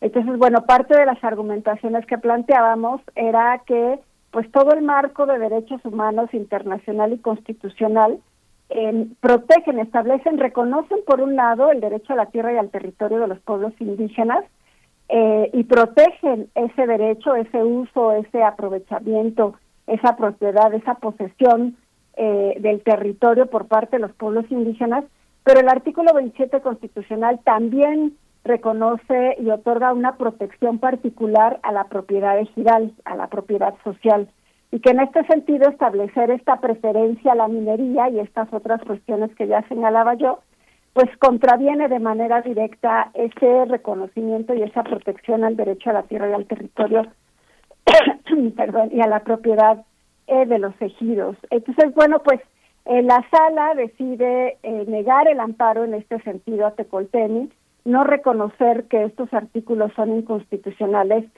e inconvencionales e incluso, bueno, conforme al proyecto propuesto por el ministro Pardo, en realidad eh, la Corte todo parece indicar que va a adoptar un criterio que ya la segunda sala había em, tomado, adoptado desde el año pasado, que es que la ley minera eh, no tiene relación directa ni con los derechos ni con los intereses de los pueblos indígenas. Este fue un criterio que la Corte, eh, la segunda sala, insisto, señaló el año pasado en otro caso sobre concesiones mineras, donde se le reclamaba también de alguna manera violaciones por parte de la ley minera.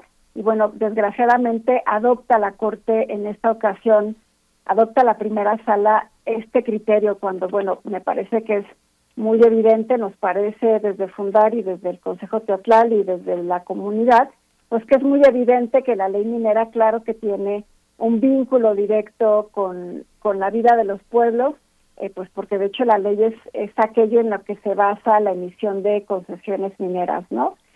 Eh, y bueno, finalmente señalar que, como ya ustedes también decían, pues em, eh, el hecho de que la Corte en esta ocasión haya reconocido la violación al derecho a la consulta y al consentimiento de Tecoltemi, pues es un precedente muy importante. Eh, pues evidentemente es una decisión fundamental para Tecoltemi, pero también para otros pueblos en Ixtacamaxtitlán, que es el municipio sobre el que se entregaron estas dos concesiones, y también es importante para otros pueblos y comunidades indígenas, pues que han venido reclamando eh, desde décadas atrás la imposición de concesiones sobre su territorio. Decir que, aunque han llegado otros casos ya de concesiones mineras a la Suprema Corte, en realidad es la primera vez que la Suprema Corte eh, pues reconoce que decide entrarle al análisis de las violaciones eh, ante el otorgamiento de concesiones mineras y que decide entrar a resolverlo, ¿no?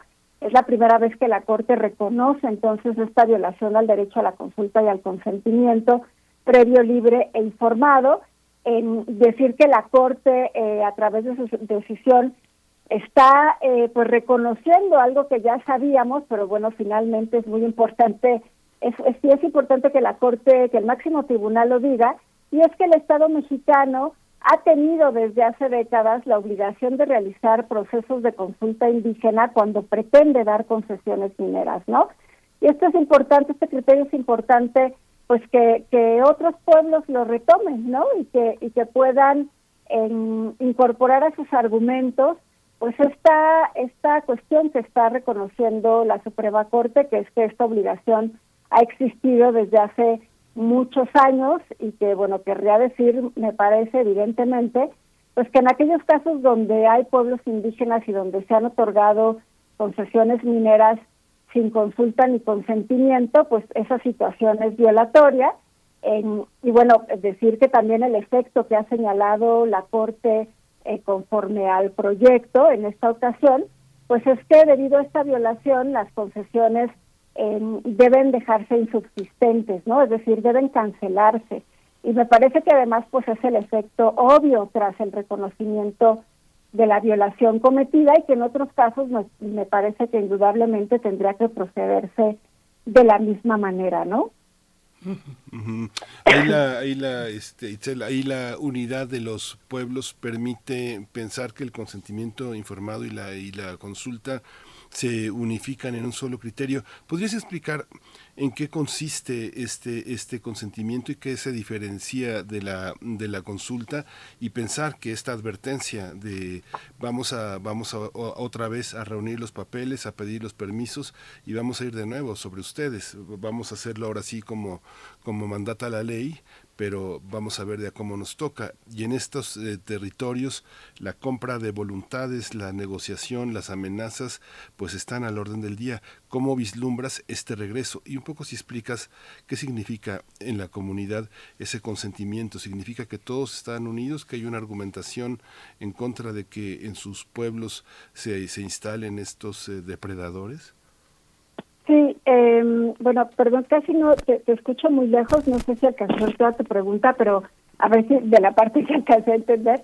Sí, respecto de, a ver, decir que Tecoltemi está eh, unificada, está bien cuestionada, ¿no? Como tú bien dices, pues en realidad en Ixtagamaxtitlán, porque bueno, esto tampoco lo comenté al inicio, pero eh, las dos concesiones mineras que ahora eh, se ordena su cancelación, fueron emitidas sobre más de 14 mil hectáreas del municipio de Ixtacamaxtitlán, es decir, en realidad las dos concesiones abarcan mucho más allá de Tecolteni, abarcan eh, más de 10 comunidades en realidad, ¿no?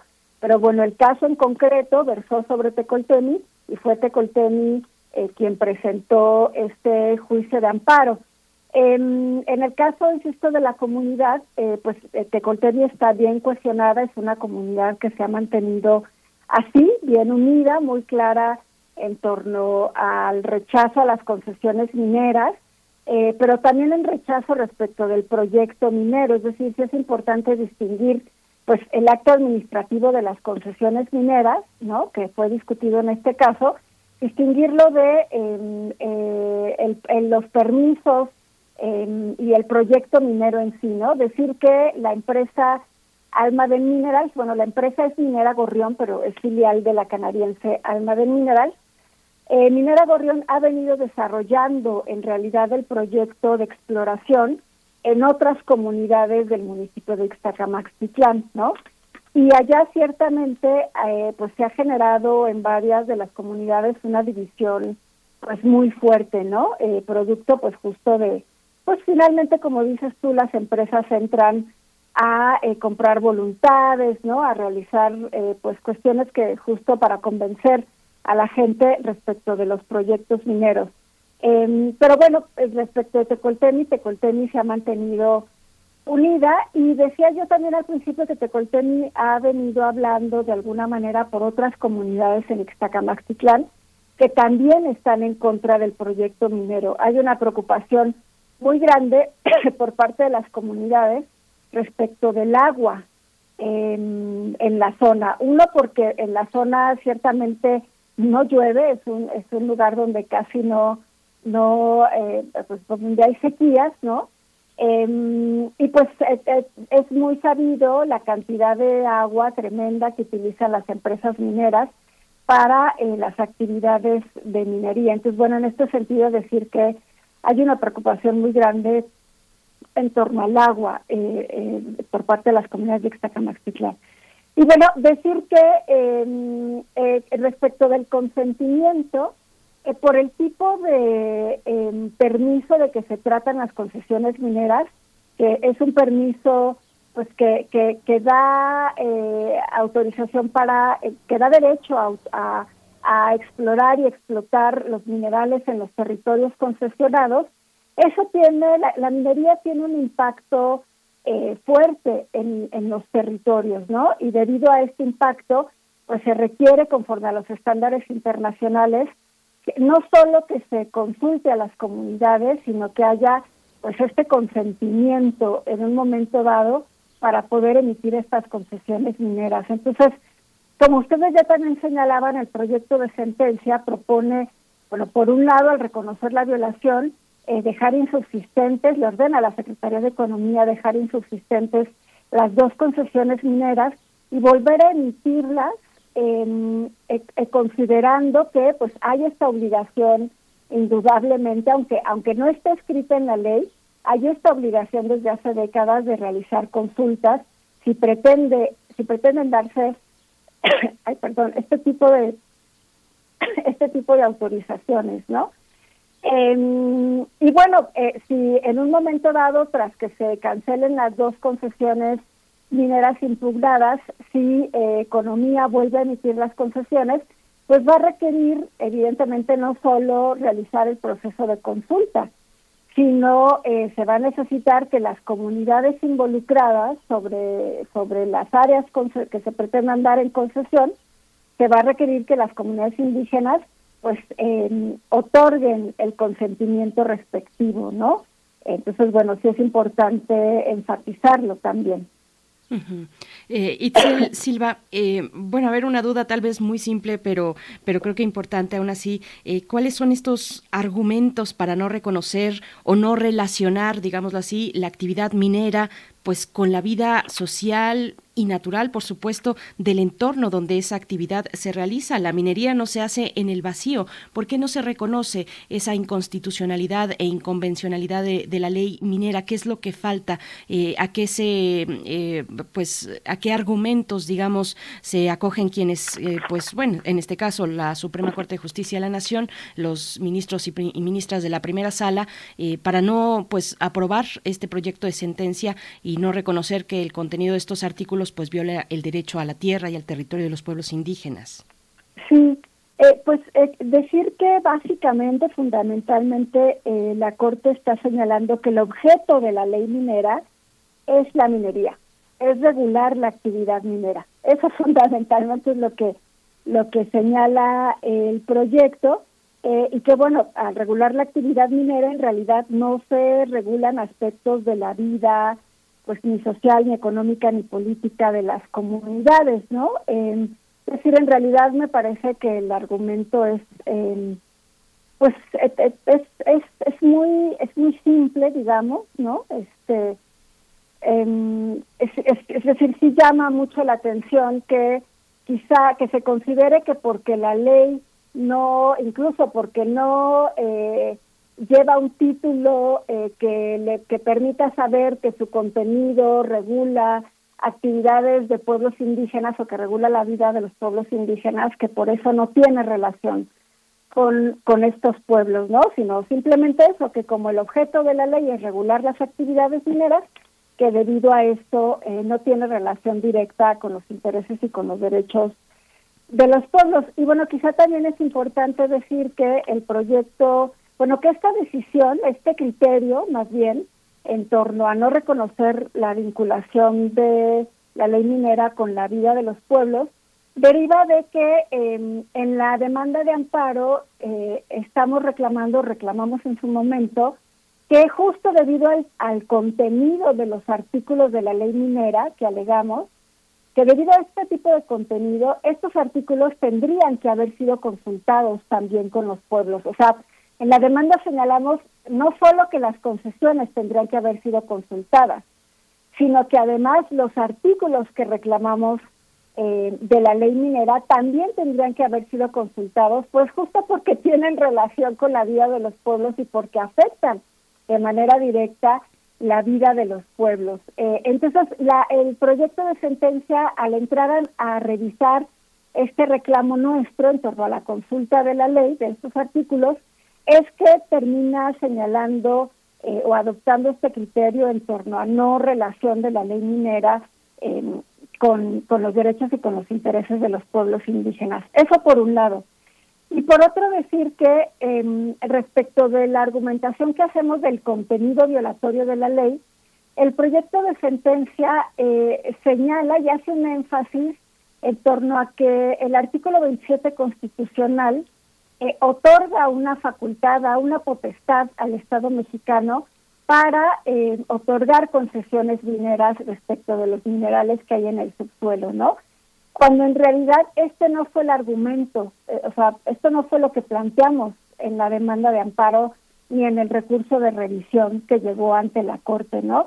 Nosotras no cuestionábamos, Tecolteni no cuestionaba eh, ni ponía como a discusión si el Estado tenía potestad o no para otorgar concesiones mineras.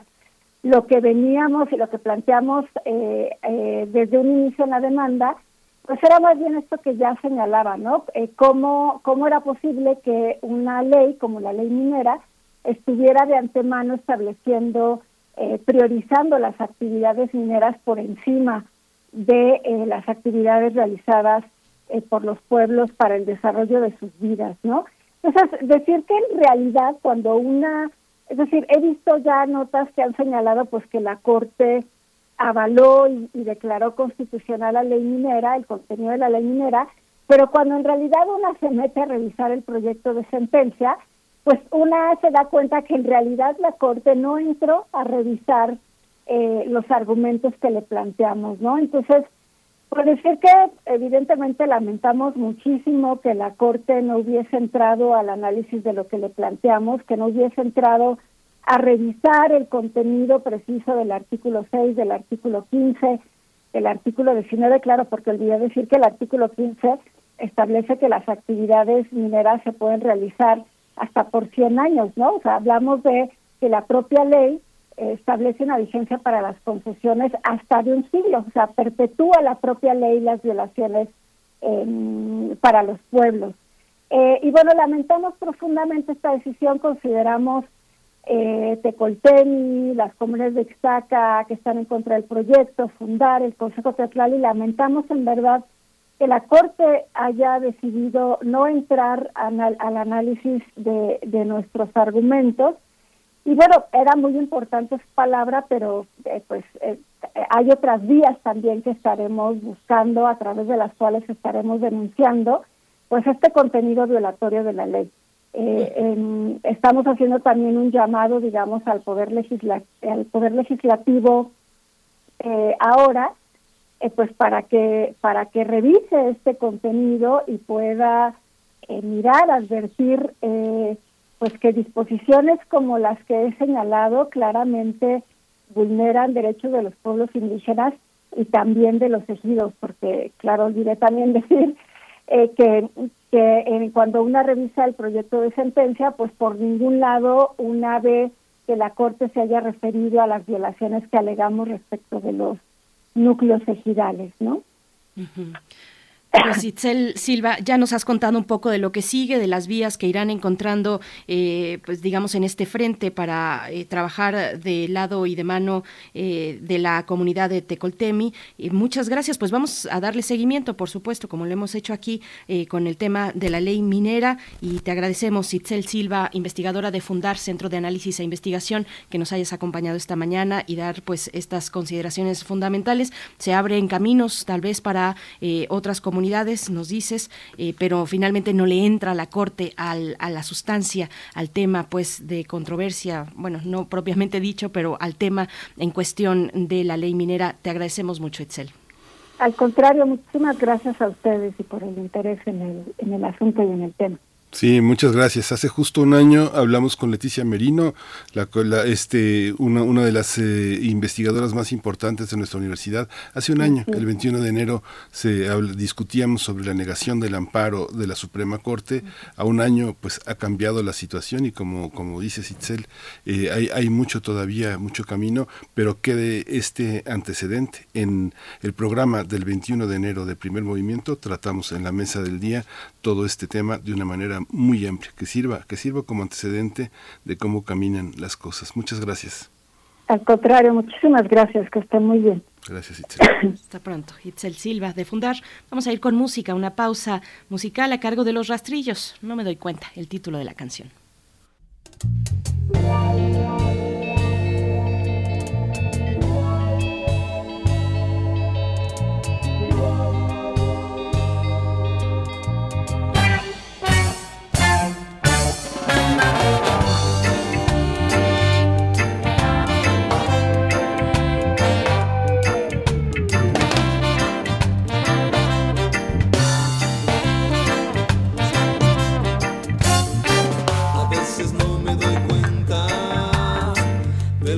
y me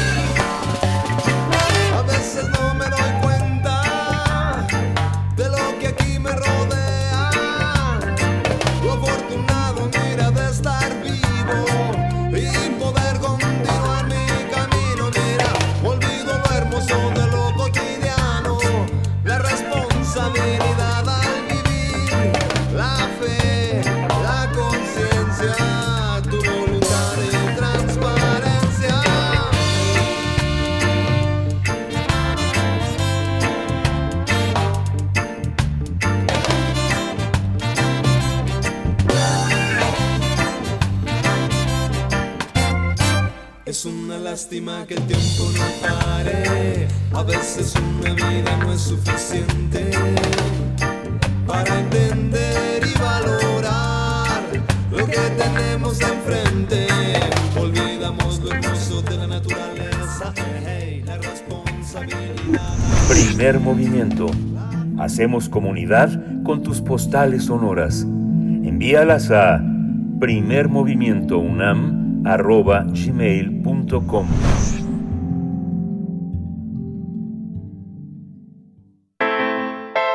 Nota Internacional El primer ministro canadiense Justin Trudeau ha declarado el estado de emergencia por primera vez en la historia del país. Eso es en respuesta a las protestas contra las restricciones impuestas por el coronavirus en contra de la vacunación y el pasaporte COVID-19. En las últimas semanas, las autoridades locales han presentado problemas para hacer cumplir la ley en las ciudades donde las protestas de camioneros y antivacunas se han hecho tan fuertes que han bloqueado accesos. Trudeau ha dicho que las medidas serán razonables y proporcionales a las amenazas, pero en ningún caso afectará la libertad de expresión. Sin embargo, los jefes de los ejecutivos de Quebec y Alberta se opusieron a recurrir a la ley de emergencias. El anuncio se dio después de que la policía montada canadiense informara de la detención de 11 personas que participaban en el bloqueo fronterizo en Kutz, el, eh, en el oeste del país. Además, los detenidos tenían varias armas de fuego y chalecos antibalas. La policía de Ottawa dispersó este fin de semana buena parte de la protesta antivacunas que se había trincherado en el centro de la capital. El estado de emergencia solo se ha utilizado una vez en tiempos de paz por parte del padre de Trudeau, el ex primer ministro Pierre Trudeau, Pierre Trudeau, quien eh, invocó una versión anterior de la ley en 1970 después de que los separatistas de Quebec secuestraran a un ministro del gabinete provincial y a un diplomático británico. Vamos a conversar sobre esta decisión de Justin Trudeau de declarar estado de emergencia ante las protestas antivacunas y está con nosotros en la línea el doctor Juan Carlos Barrón Pastor. Él es investigador y secretario académico del Centro de Investigaciones sobre América del Norte. Eh, doctor, muchísimas gracias por estar nuevamente aquí en Primer Movimiento. Bienvenido, muchas gracias, buenos días. Gracias a ustedes, un gusto estar de nuevo por aquí. Eh, gusto saludarles a. Gracias, doctor Juan Carlos Barrón Pastor. Pues iniciamos este análisis. No es tan común, no, no es nada común ver escenas de este tipo eh, en Canadá. Eh, ¿Qué nos dice de la sociedad, de, la presencia de grupos antivacunas que han encontrado pues esta palanca con eh, para, el propósito de la protesta con, con transportistas? ¿Qué nos dice, digamos, si queremos ver de manera profunda la sociedad canadiense? Bueno, pues sí, efectivamente estamos en una situación que no no se había previsto en la sociedad canadiense.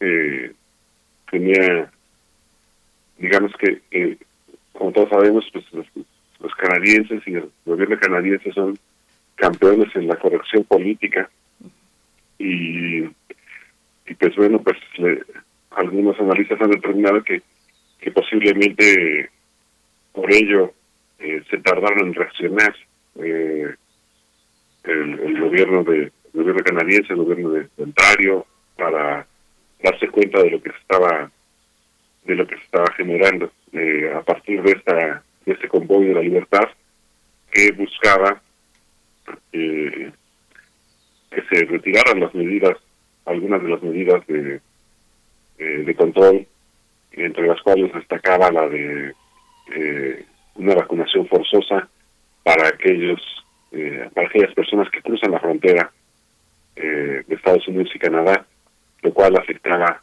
eh, enormemente a los transportistas. Entonces, a partir de allí, pues, se, empezó a generar un, un conjunto de, fuerzas sociales que no habíamos visto en Canadá, pero que pues sí prevíamos que, que tenían que estar eh, allí, como los hemos visto en otras partes del mundo, en Francia, en Estados Unidos, en Hungría, en Alemania, entonces, pues bueno, pues, ahora también toca Canadá. Eh, doctor, doctor, eh, ¿es, es, ¿es justo lo que eh, lo que piden los transportistas? ¿Es, es adecuada la manera en que lo expresaron? Cuando uno ve la manera en la que reprimen en los países desarrollados a los manifestantes es muy asombroso digamos que yo creo que para cualquier latinoamericano con todo y que no se este no nos cosemos tan aparte hay una hay una brutalidad fuerte alguien que protesta sobre todo lo que empezamos a ver a finales de los 80 de los ecologistas.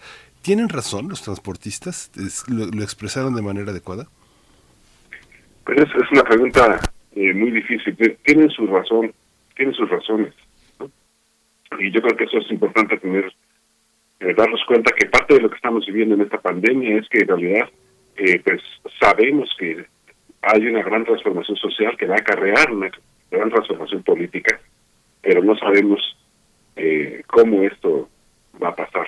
Y por supuesto que pues desde la perspectiva de es más o menos para responder esa pregunta es tendrá razón eh, Noran Djokovic eh, podría ser algo parecido. Y el problema es que a nivel individual, pues uno pues podría tener derecho a decidir eh, cómo vacunarse o, o si vacunarse o no. Pero a nivel social, la vacunación es un asunto que puede ser la diferencia entre que se sigan teniendo eh, que tener políticas de encierro, de separación, etcétera, y la posibilidad de ya dejar atrás esta etapa. Entonces, la manera en la que en la que se está discutiendo este asunto, pues, pues digamos que ambas partes podrían tener algo de razón. Yo aquí más bien me, más que preocuparme si tienen razón unos u otros, eh, obviamente la opinión mayoritaria de los canadienses es que eh, la vacunación debe ser obligatoria, pero pues hay este grupo que considera que la, la vacunación no debe ser obligatoria. Más que pensar si esto, si tienen razón o no, yo creo que la, la cuestión es entender que eh, la, la importancia que tiene eh, las, la comunicación actual, las redes sociales, la manera en la que esto se puede convertir en una etapa más para una radicalización de movimientos de derecha en Canadá y otras partes del mundo. Y entonces, pues, eh, digamos que, que, estamos comprendiendo que el, movimiento canadiense puede eh, ser parte de una etapa eh, pues de mayor eh, ruptura en, la, en la política canadiense y en varias otras partes del mundo. Y eso pues también es algo que, que preocupa. Doctor, ¿a usted le parece que declarar estado de emergencia es una medida que se ajusta a la dimensión del, del problema? ¿Es una medida razonable con lo que está ocurriendo? Pues yo creo que la, el, fue una medida razonable en el sentido de que, que dentro de la legislación canadiense lo que estaba haciendo las personas ya estaba eh, ya no ya no podía ser considerado una protesta pacífica y, y eso pues es el, el asunto central en la aplicación eh, de esta parte de la regulación canadiense. Y, por supuesto, los, los manifestantes sabían lo que estaban haciendo y estaban todo el tiempo en la línea eh, más cercana a, a que ellos pudieran decir, estamos todavía dentro de la movilización pacífica. Sin embargo, pues cada vez más los residentes de, de Ottawa, más cada vez más y por supuesto la afectación al puente internacional y comercio internacional más importante de Canadá, eh, pues por supuesto que, no podía ser considerado por el gobierno canadiense como, como pacífica. Eh, tuvimos algunos oportunismos políticos de extrema derecha en algunos de los discursos, eh, sin embargo, pues al, menos al parecer hacia afuera no no hicieron no hicieron milla. Entonces creo que sí, más bien la percepción que hay en Canadá, seguro entiendo, es que, que, se, que se tardó el gobierno de Trudeau en reaccionar, eh, en ponerles un alto eh, a estas personas y, por supuesto, pues eh, eh ellos pudieron eh, pues tener un gran triunfo porque, por un lado, pues pasaron de ser un movimiento completamente, completamente marginal a ser un referente a escala internacional. Y por otro lado, pues el gobierno de Ontario, aunque, aunque no lo hizo como respuesta a las protestas, pues levantó las la, eh, las medidas eh, eh, contra los antivacunas en Ontario. Entonces, eh, yo creo que que sí fue un momento que complicado y que, que desafortunadamente en, un primer momento los políticos canadienses eh, pues no no salieron a hablar, no salieron a, a escuchar y que el movimiento creció. Esta valoración que hace, que hace doctor es muy interesante porque poner en juego lo que está en el futuro, que es el debate de las derechas, el pensamiento conservador frente a la protesta social, que es un tema, es todo un tema de la ciencia política, qué hacer con la protesta social, sus alcances, sus orígenes y sus consecuencias respecto a las posibilidades del Estado de Derecho de, de, de entenderlas, asimilarlas, controlarlas, reprimirlas o, y, y, el consenso que se tiene con una opinión pública que en este caso en Canadá aplaude la medida. Eh, ¿cómo, ¿Cómo se da esta, qué lección podemos tomar frente a veces a lo que piden ciertos momentos, ciertas sociedades que también del otro lado se convierten en un pensamiento de derecha, repriman a los manifestantes eh, y porque nos afectan, porque creemos que están en contra de, de, nuestros derechos ciudadanos de circular o de hacer lo que constitu constitucionalmente hacemos ¿Estas coyunturas suelen ser engañosas como ejemplos, doctor? Pues eh, digamos que, aquí lo que estamos viendo además es una, una un encuentro entre un pequeño sector molesto de transportistas canadienses entrando en contacto con eh, los grupos eh, más radicalizados de la de, Estados Unidos. Entonces también eso es algo que, en un primer estamos ante un movimiento de talante internacional norteamericano porque eh, digamos que posiblemente en otras protestas que hemos visto en Canadá, no sé, con los mineros o, otras otras protestas que hemos visto, eh, pues siempre el gobierno canadiense lo que hacía era eh, pues abandonarlos y, que por pura entropía se disipara su energía. Y, y pues como no tenían mucha retroalimentación eh, por parte de la propia sociedad canadiense, entonces estos movimientos eh, pues muy pronto eh, se debilitaban.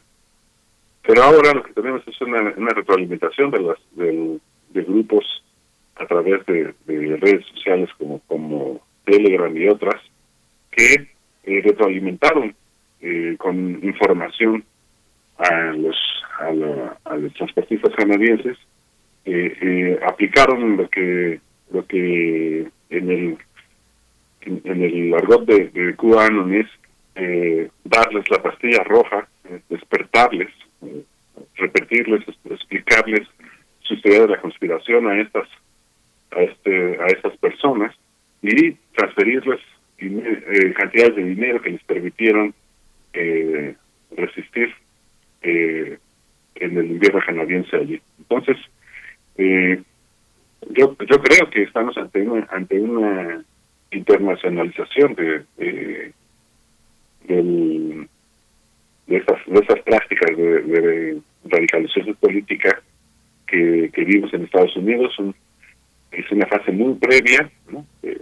Que en Estados Unidos la vimos en 2016, eh, pero que en Canadá no la habíamos visto y que podemos ver que ahora pues hay como una especie de, eh, eh, por así decirlo, como una especie de infección en donde en donde vamos a ver si después de ello, pues la siguiente fase sería que la propia gente que participó en, en la manifestación se, se identifica a sí misma con ese tipo de cosas o no, y entonces pues bueno veremos si si avanza en, en esa ruta eh, en la ruta que siguió por ejemplo de los seguidores de Donald Trump o si sigue su propio camino. Entonces es, es un momento particularmente especial por, por esta característica internacional de la movilización Sí, doctor. Bueno, y precisamente para allá iba, ya acercándonos al cierre, eh, cómo ver pues las medidas del gobierno canadiense en comparación con otros países, países digamos desarrollados, algunos países europeos eh, que también han tenido protesta social por eh, restricciones sanitarias. Cómo ver en su conjunto esta dimensión del fenómeno de la pandemia, donde además la presión económica pues surte sus efectos, como el bloqueo de, de caminos carreteros, de caminos fronterizos, en este caso con, con los Estados Unidos. Sí, pues ese va a ser eh, definitivamente va a ser una situación porque las diferentes fuerzas políticas canadienses, eh, a pesar de que quisieron jugar con el con obtener un costo político, eh, muy pronto se percataron que en la opinión pública eh, no podían, eh, no tenían mucho margen de maniobra para apoyar a los a los manifestantes.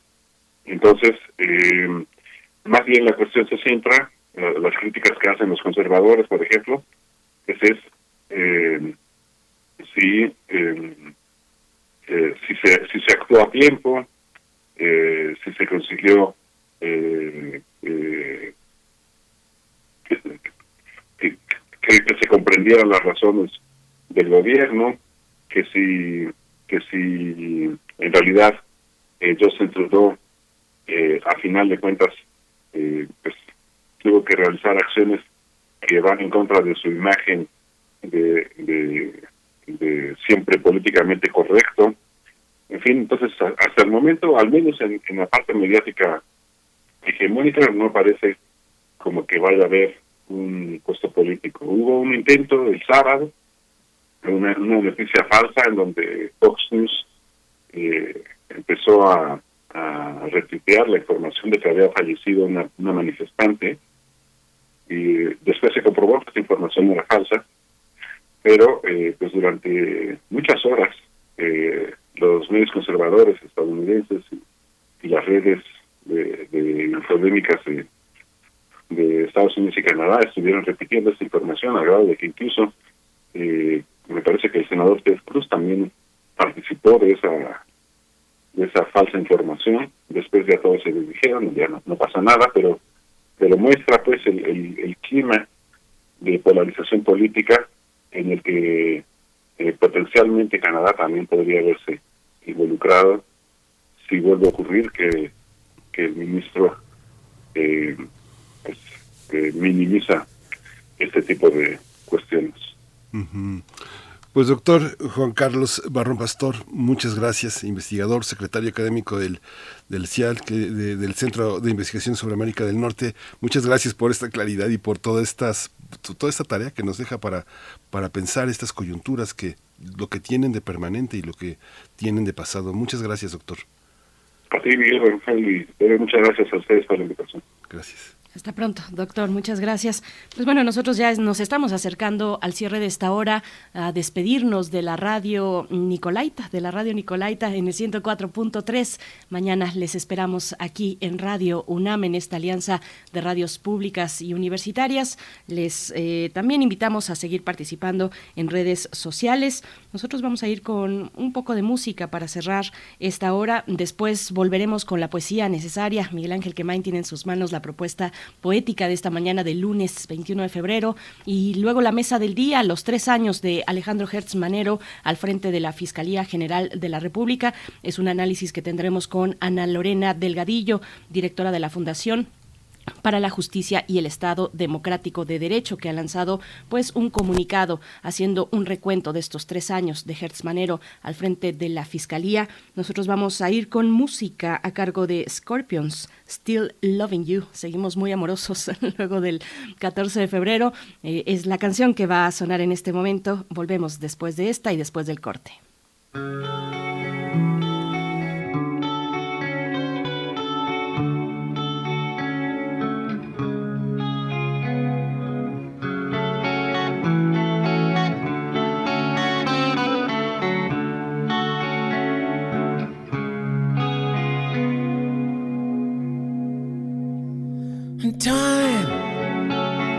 It needs time to win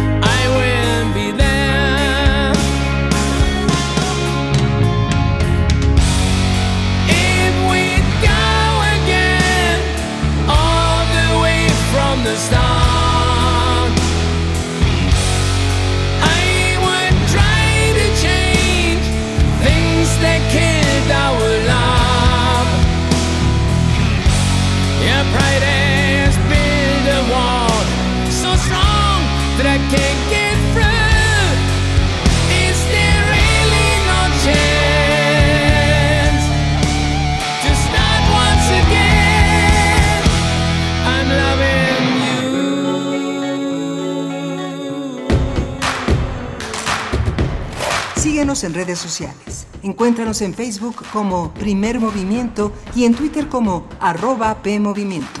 Hagamos comunidad.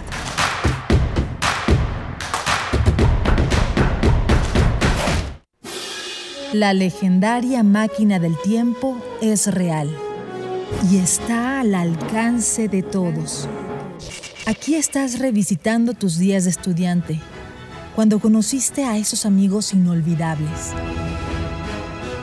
También tu primer amor, en una galería que guardas solo para ti. Incluso puedes echarle un ojo a los días que todavía no son, hacia los que caminas. La música es tu máquina del tiempo. Primera temporada 2022 de la Orquesta Filarmónica de la UNAM.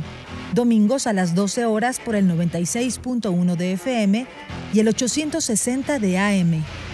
Para recordar lo que fue, es y será. Radio UNAM. Experiencia sonora. En México, el sol sale para todos. Buscando el bienestar de la gente. En el PRD creemos que las decisiones deben ser de todas y todos los mexicanos y no de una sola persona. Porque queremos que todas y todos vivan mejor. Impulsamos apoyos económicos para que se superen los más necesitados y no para pedirle su voto. Exigiendo servicios de calidad en educación, salud y vivienda. Eso es un México más justo y con la participación de todas y todos podemos hacerlo. El sol sale para todos. Encuentra la música de primer movimiento día a día en el Spotify de Radio UNAM y agréganos a tus favoritos.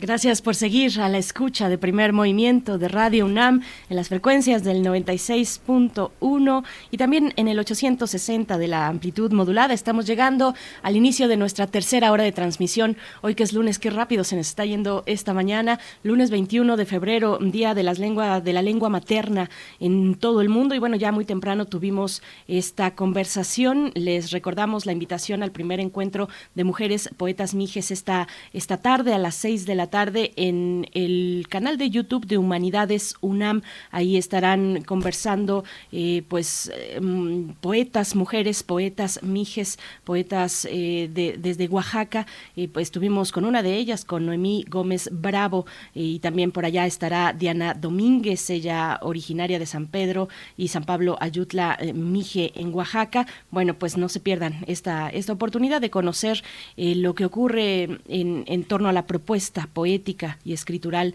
de mujeres en, en nuestro país, mujeres eh, indígenas, mujeres de comunidades indígenas. Pues bueno, nosotros estamos llegando a esta tercera hora en compañía de Frida Saldívar, está en la producción ejecutiva, Violeta Berber en la asistencia de producción y está Socorro Montes esta mañana en los controles técnicos. Miguel Ángel Quemain, que tendrá la poesía en unos momentos, está el micrófono. ¿Cómo estás, Miguel Ángel?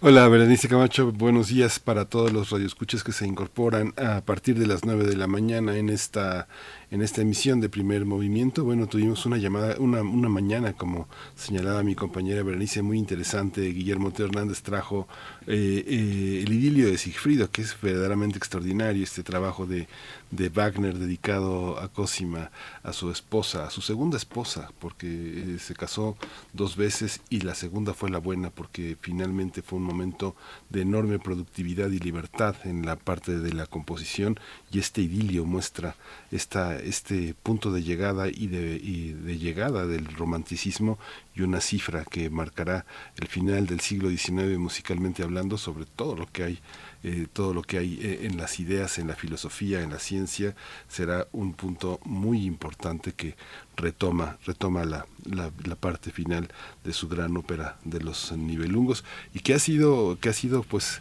retomado por todos. Me quedé, me quedé prendido con todo y que es una una obra muy corta, es una obra de 20 minutos para largo aliento de estos momentos, pero que está en todas partes, en los videojuegos, en los mangas, en, el, en el, cine, en el cine coreano, norteamericano. Tarantino este, hizo una versión muy interesante sobre esta, este personaje de Brunilda. Este, eh, está en todas partes y, es muy impresionante como nos mostró Teo Hernández la, el impacto, la llegada a todos los, a todos los orbes creativos son de estas cosas como, como Antígona, que ya lo demostró George Steiner, hasta dónde es capaz de llegar un mito como este. ¿no? Mm, sí, por supuesto. Hablamos de la tetralogía del anillo del Nibelungo, que incluye pues el oro del Rin, la Valquiria, el idilio de Sigfrido y el ocaso de los dioses. Pues bueno, una obra de arte total, como, como diría el mismo Wagner. Eh, vamos, vamos a tener pues todavía por delante contenidos interesantes, pero antes, antes Miguel Ángel quería hacer una pausa porque la UNAM informó hace unos momentos mediante un comunicado, lo ha publicado esta mañana, eh, la UNAM informa a la comunidad universitaria y voy a dar lectura. Es un comunicado breve, pero voy a dar lectura de manera íntegra. Dice a la comunidad universitaria, debido al descenso de contagios experimentado en los días pasados y a las condiciones epidemiológicas que muestran la dispersión de la actual ola de la pandemia y el aparente inicio del proceso de remisión, la Universidad Nacional Autónoma de México informa lo siguiente. 1. Las entidades académicas en donde se estén llevando las clases presenciales podrán continuar con las modalidades de asistencia aprobadas e incrementar gradualmente la presencia en el transcurso de las próximas semanas. Punto número dos. En las entidades académicas en donde por acuerdos previamente establecidos las actividades presenciales hayan sido planteadas para fechas posteriores, deberá convocarse a los consejos técnicos e internos para que analicen y discutan las fechas, aforos y modalidades a fin de acelerar el regreso a la actividad presencial. Y después continúa, eh, el retorno a las aulas ha sido sin duda una experiencia positiva y entusiasta. Sin embargo, es preciso permanecer alertas, cuidarnos y observar todas las medidas preventivas. La UNAM seguirá atenta al comportamiento de la pandemia y adecuará las medidas de enseñanza, investigación y difusión de la cultura a las condiciones epidemiológicas imperantes. Hasta ahí este comunicado que, repito, se eh, publicó eh, esta mañana de 21 de febrero de 2022 la UNAM informa mediante este comunicado, pues bueno, ya ahí Miguel Ángel, pues frente a un panorama que se plantea pues diferente, distinto para este año que está todavía arrancando Miguel Ángel. Sí, el, resumen del comunicado es seguiremos haciendo lo que venimos haciendo. Es esa, es esa la síntesis del comunicado en nuestra universidad. Así es. Las, eh, la, la, comunidad tiene distintas perspectivas, eh, tiene es una horizontalidad que en la que se discuten las formas de presencialidad hoy más que nunca, porque finalmente eh, lo que está es no es si vamos o no vamos, si tenemos miedo o no, sino un cuestionamiento profundo de las cosas a las que vale la pena asistir y en qué consiste la presencialidad. Yo creo que para el seno de las familias, de, las, de los grupos sociales más importantes, es lo que está en el tema. ¿Quién va a la escuela y mientras van a la escuela, qué hacemos? ¿Qué hacemos los padres o las personas que nos ocupamos de otras cosas mientras los jóvenes, los niños están cuidados allá? El gran dilema es saber desde qué edad, a qué edad es imprescindible la presencia y a qué edad ya no es necesaria y en qué materias y en qué profesiones la distancia es un ahorro de tiempo, de energía, de, este, de riesgos y que la convivencia se plantee en otros horizontes de la vida cotidiana, no necesariamente en la escuela. Decía Rousseau que a la escuela se aprende a estar sentados. Valdría la pena revisar esa, esa noción, ¿no? Si es a, estar sentados a lo que tenemos que ir a aprender, ¿no? Vale la pena revisar todo este horizonte. ¿no? Por supuesto, por supuesto que sí, porque ahí está la, la convivencia, pues que se ha suspendido, la convivencia física y, en general en todas sus maneras y, dimensiones, eh, porque pues es imposible hacer una comunidad profunda a través de, de, pues de una pantalla, de una pantalla, cuando se acumula el cansancio de estar frente a esa misma pantalla, de tener pues esta distancia entre nosotros. Pues bueno, ahí está el comunicado de la UNAM. Me interesa el segundo punto donde... Eh, llama a que las entidades académicas cuyos acuerdos previos, pues eh, digamos, habían postergado las actividades presenciales, pues llama a esas entidades a que eh, deben convocar a los consejos técnicos e internos, pues para que analicen y discutan fechas, aforos y modalidades con el fin de acelerar el regreso a la actividad presencial, pero hasta el momento seguimos como estamos, como lo dices Miguel Ángel, pues bueno, pero hay que cumplir y dar la eh, información que se está generando de manera oficial desde la universidad, así es que pues ahí está, Miguel Ángel. Ahí está. Nos vamos con la poesía necesaria si, si estás ya listo.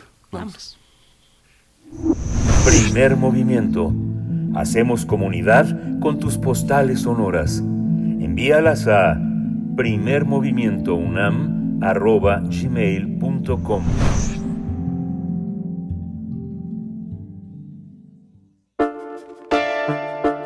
Es hora de Poesía Necesaria. Hoy la poesía necesaria está dedicada a la gran poeta y narradora Angelina Muñiz Uberman. Angelina Muñiz Uberman es profesora de la Facultad de Filosofía y Letras de la UNAM, es miembro de la Academia Mexicana de la Lengua desde 2021 y es una de las exponentes más importantes de esta lengua bífida, el sefardí, que ella ha indagado de una manera extraordinaria. Eh, eh, Angelina Muñiz Uberman justo cuando esté eh, leyendo la poesía ya se estará preparando para dar la conferencia magistral de la lengua viajera, el ladino, en el marco del Día Internacional de la Lengua Materna, a la que convocó la ENES, Unidad eh, eh, León, de la UNAM, en el Decenio Internacional de la Lengua Indígena del Mundo. La UNAM invita a este ciclo de charlas y conferencias en el que hoy y mañana va a haber dos mesas de trabajo muy, muy interesantes para hablar justamente de la lengua materna y de esta experiencia frente a, las producciones literarias. Eh, voy a acompañar esta ocasión con Emilio Villalba, un arreglo de Emilio Villalba con A la una yo nací, una música tradicional sefardí que está acompañada con el propio Emilio Villalba en el rabel, Sara, Sara Manir con Bendir y Ángeles Núñez en el canto. Vamos a escuchar esta música tradicional con el poema La hija pródiga. Como hija pródiga he regresado a mis recuerdos, he rebuscado los sencillos, los inalterados Dejé atrás ese sentir inconforme, ese camino de brújula sin norte, ese plato vacío de hambre insatisfecha. Pedí un alto en el sollozo, una pausa en el ocaso, un olvido de lo cercano, por una presencia de lo lejano. ¿Cómo retomar la historia quebrantada, el punto escapado de la aguja, si ya no está mi padre para contarme cuentos prodigiosos, ni mi madre para enhebrar mi tejido, cuando he querido retornar como hija pródiga, el umbral traspasado era depósito de cenizas. Las columnas no sustentaban techo alguno y puertas y ventanas habían escapado hacia el cielo de escombros de guerra perdida. Ser hija pródiga no era traer nada, sino ante el hogar devastado ni siquiera hallar un rescoldo, una piedra, un caliente, un vaho, un retoño, una espiga. Hundir las manos en las cenizas y como antigua sacerdotisa esparcirla sobre mi cabeza y rasgar mis vestiduras y dejar resbalar por primera vez el llanto recuperado, lágrima a lágrima, río tranquilo, transparente cordón umbilical de la hija pródiga que ha encontrado al retornar el espacio habitado de sus muertos amados.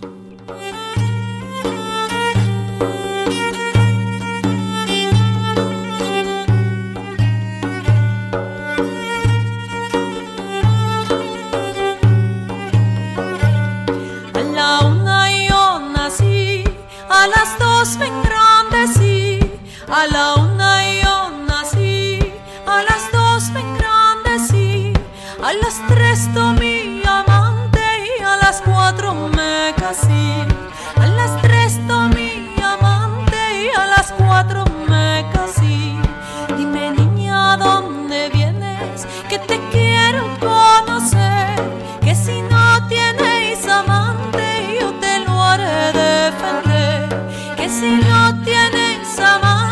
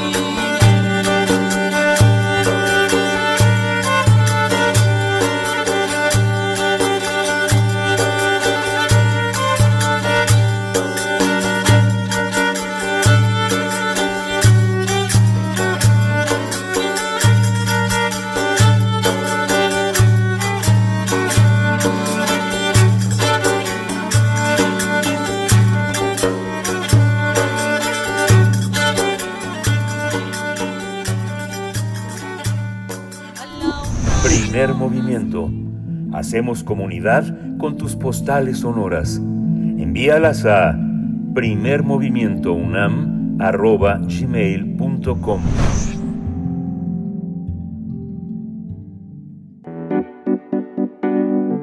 La mesa del día. Hace tres años, el Senado de la República eligió a Alejandro Hertz Manero como primer titular de la Fiscalía General de la República, en un proceso que fue ampliamente criticado por organizaciones y colectivos, de los cuales, eh, para los cuales su gestión tiene un balance negativo.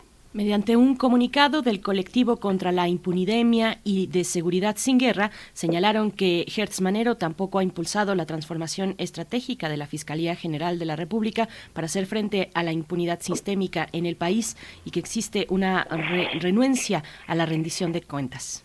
Por ello, con constancia piden al Senado que solicite la comparecencia pública del fiscal general y realizar el nombramiento del Consejo Ciudadano con el objetivo de establecer una fiscalía autónoma que garantice el acceso a la justicia y el combate a la impunidad. De acuerdo con los colectivos, organizaciones y ciudadanos que firman el documento, bajo el mando de Alejandro Hertz Manero, la Fiscalía General de la República ha aplicado una justicia penal de manera selectiva, lo que es evidente en casos como el del general Salvador Cienfuegos, secretario de la Defensa Nacional en la administración del presidente Enrique Peña Nieto, o el de Alejandra Cuevas, ex cuñada del fiscal.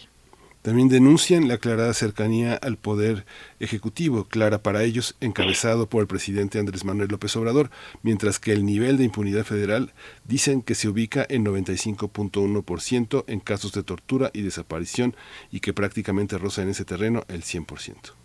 Vamos a tener un análisis del trabajo de Alejandro Hertz Manero como fiscal general de la República. Nos acompaña a través de la línea Ana Lorena Delgadillo, directora de la Fundación para la Justicia y el Estado Democrático de Derecho. Muchas gracias por estar esta mañana, querida Ana Lorena Delgadillo. Buenos días, eh, gracias por estar aquí.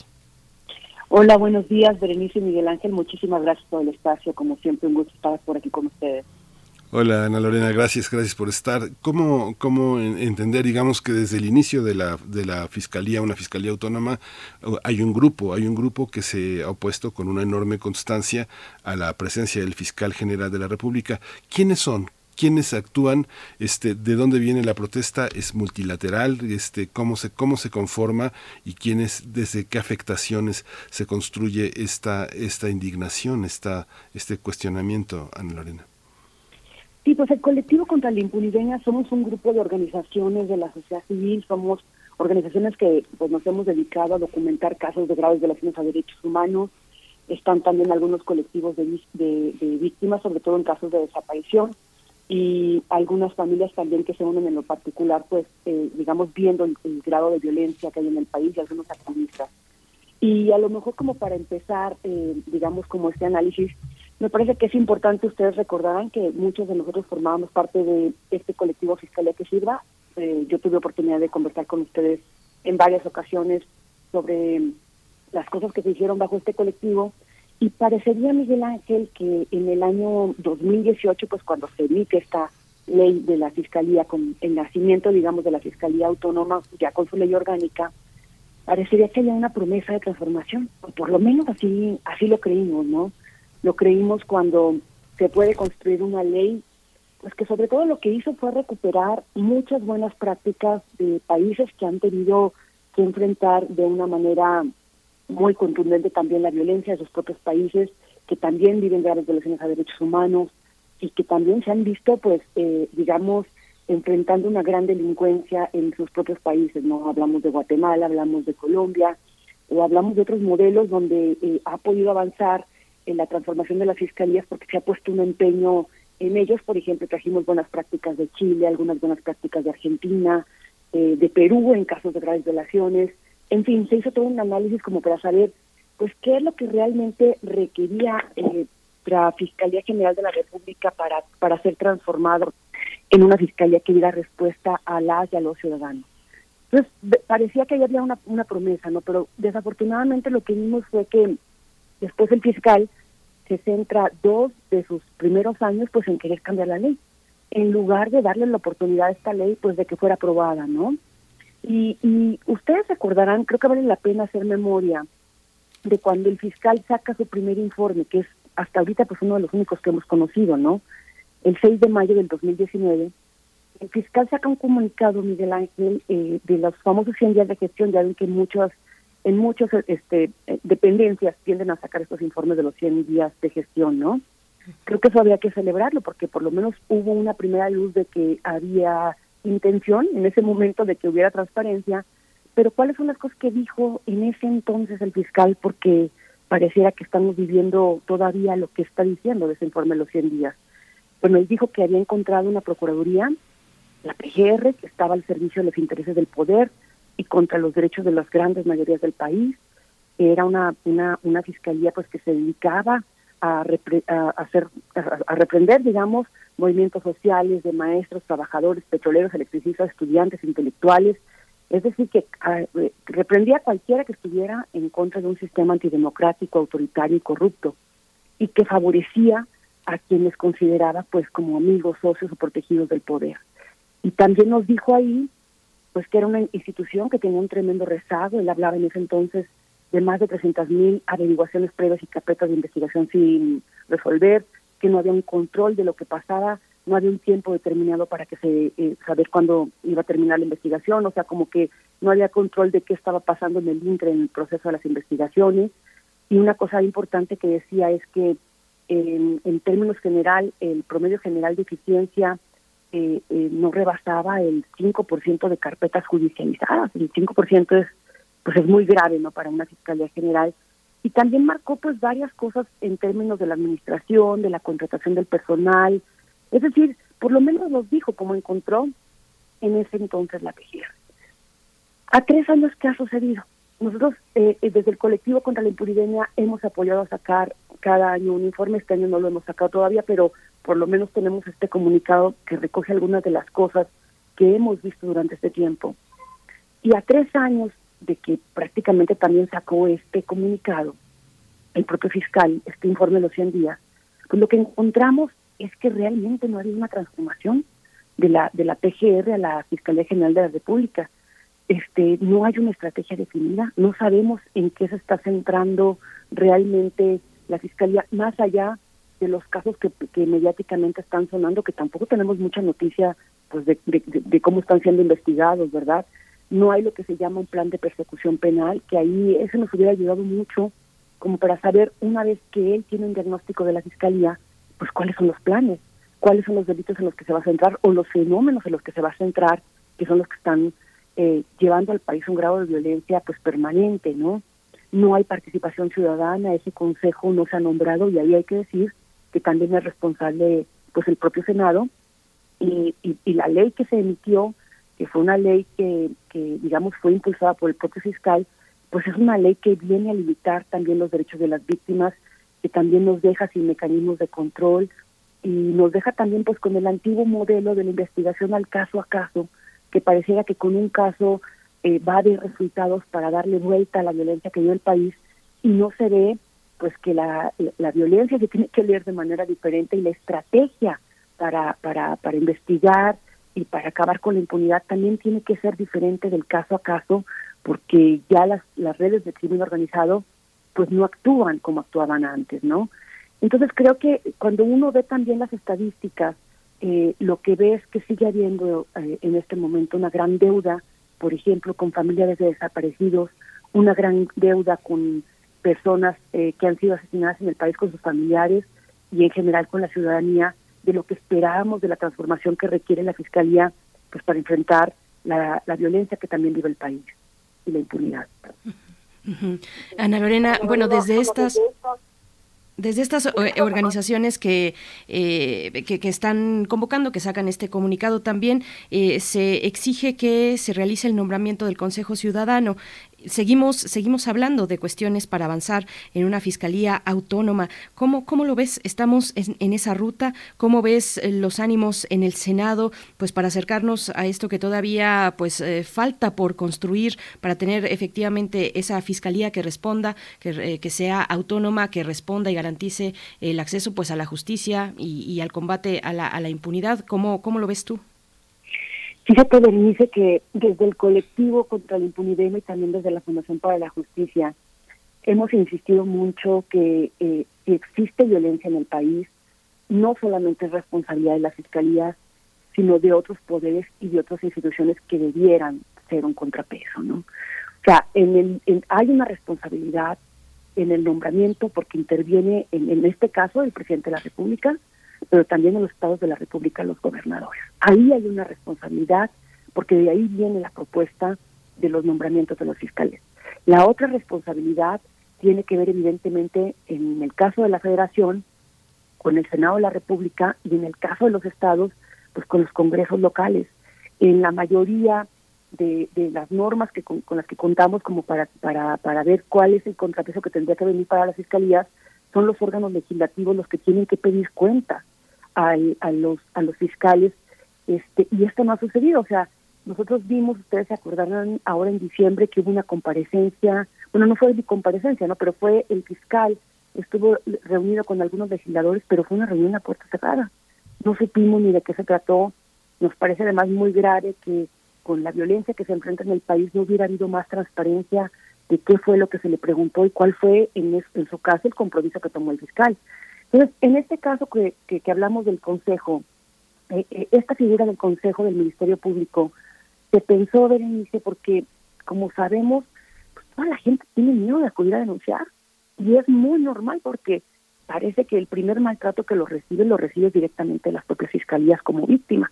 Cuando vas a denunciar, la gente lo que dice es prefiero no enfrentarme al sistema porque el sistema me va a maltratar. Hay una tremenda desconfianza, ¿no? De que el sistema se te vaya a volcar en tu contra cuando tú eres una víctima.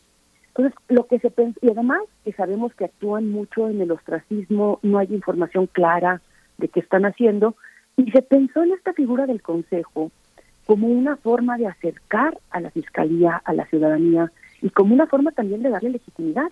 Pues si tú tienes un buen Consejo Ciudadano, tú tienes a gente que está por lo menos monitoreando y viendo qué sucede y está reportando lo que está pasando. Pues este consejo se quedó sin nombrar, sacaron convocatorias con la primera ley, este nosotros supimos de personas que llegaron a, personas con buen perfil que llegaron a, digamos a concursar pero nunca nunca hubo el nombramiento. Después sacaron otra convocatoria también como el oscurito nadie supo esa convocatoria y finalmente nos quedamos hasta este momento sin consejo. Entonces por una parte hay responsabilidad de los poderes legislativos, legislativos estatal y del federal del Senado en que no funcionen las fiscalías, porque no les están pidiendo cuentas. Hay responsabilidad, hay que decirlo, de las comisiones de derechos humanos, porque viendo la impunidad y la violencia que hay en el país, tendríamos que tener una claridad de que ellos están mirando, observando y recomendando constantemente la modificación que se requiere hacer para que estas fiscalías funcionen y sobre todo para que funcionen para las víctimas. Y hay que decir lo que ya Berenice, que también hay responsabilidad del Poder Judicial. Dirán, pues, ¿qué, ¿por qué del Poder Judicial? Bueno, varios de los nombramientos que se han hecho se han ido a cuestionar al, al, al, al Poder Judicial, decir, bueno, no se llevaron a cabo de acuerdo a las reglas que están establecidas, se supone que tenemos reglas que se tienen que respetar, la primera ley de la Fiscalía traía reglas muy claras para los fiscales especiales, de que tiene que haber un concurso, que tenía que haber una convocatoria abierta, que tenía que haber participación ciudadana, que tenía que haber transparencia. Nada de eso se cumplió. Y el Senado tampoco tuvo ninguna intervención cuando tendría que haberla tenido.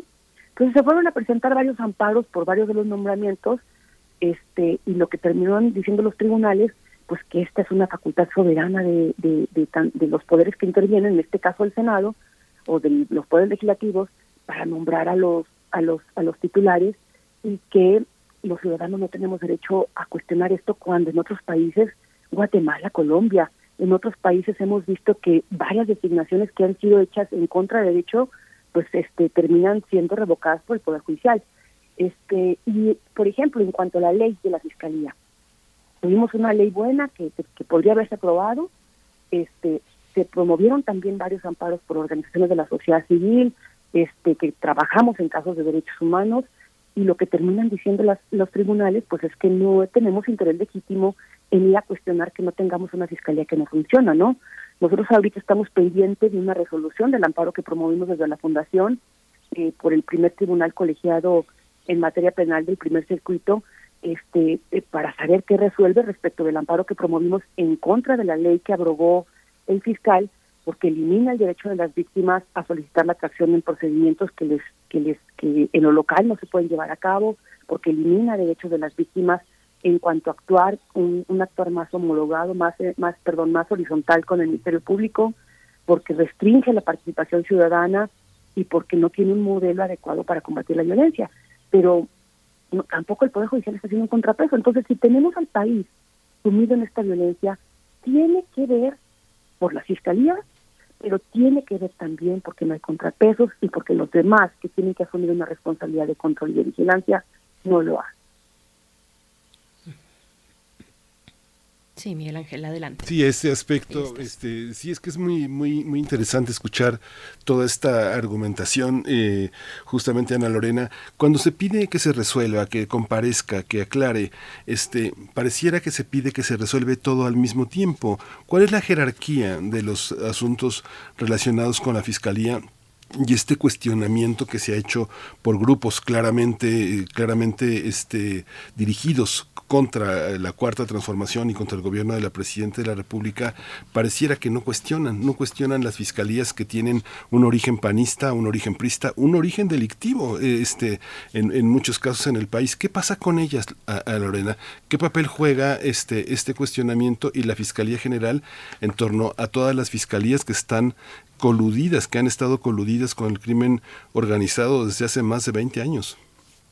Fíjate que mm, desde el colectivo contra la impunidemia, Miguel Ángel, estamos monitoreando en este momento únicamente por cuestiones de capacidad la Fiscalía General de la República, Mm. pero yo los invito eh, a que lean el informe de Impunidad Cero, donde acaban de sacar un índice estatal de desempeño de procuradurías y fiscalías del el, el año pasado, donde hablan igual de todas las, las, las procuradurías, las fiscalías del país.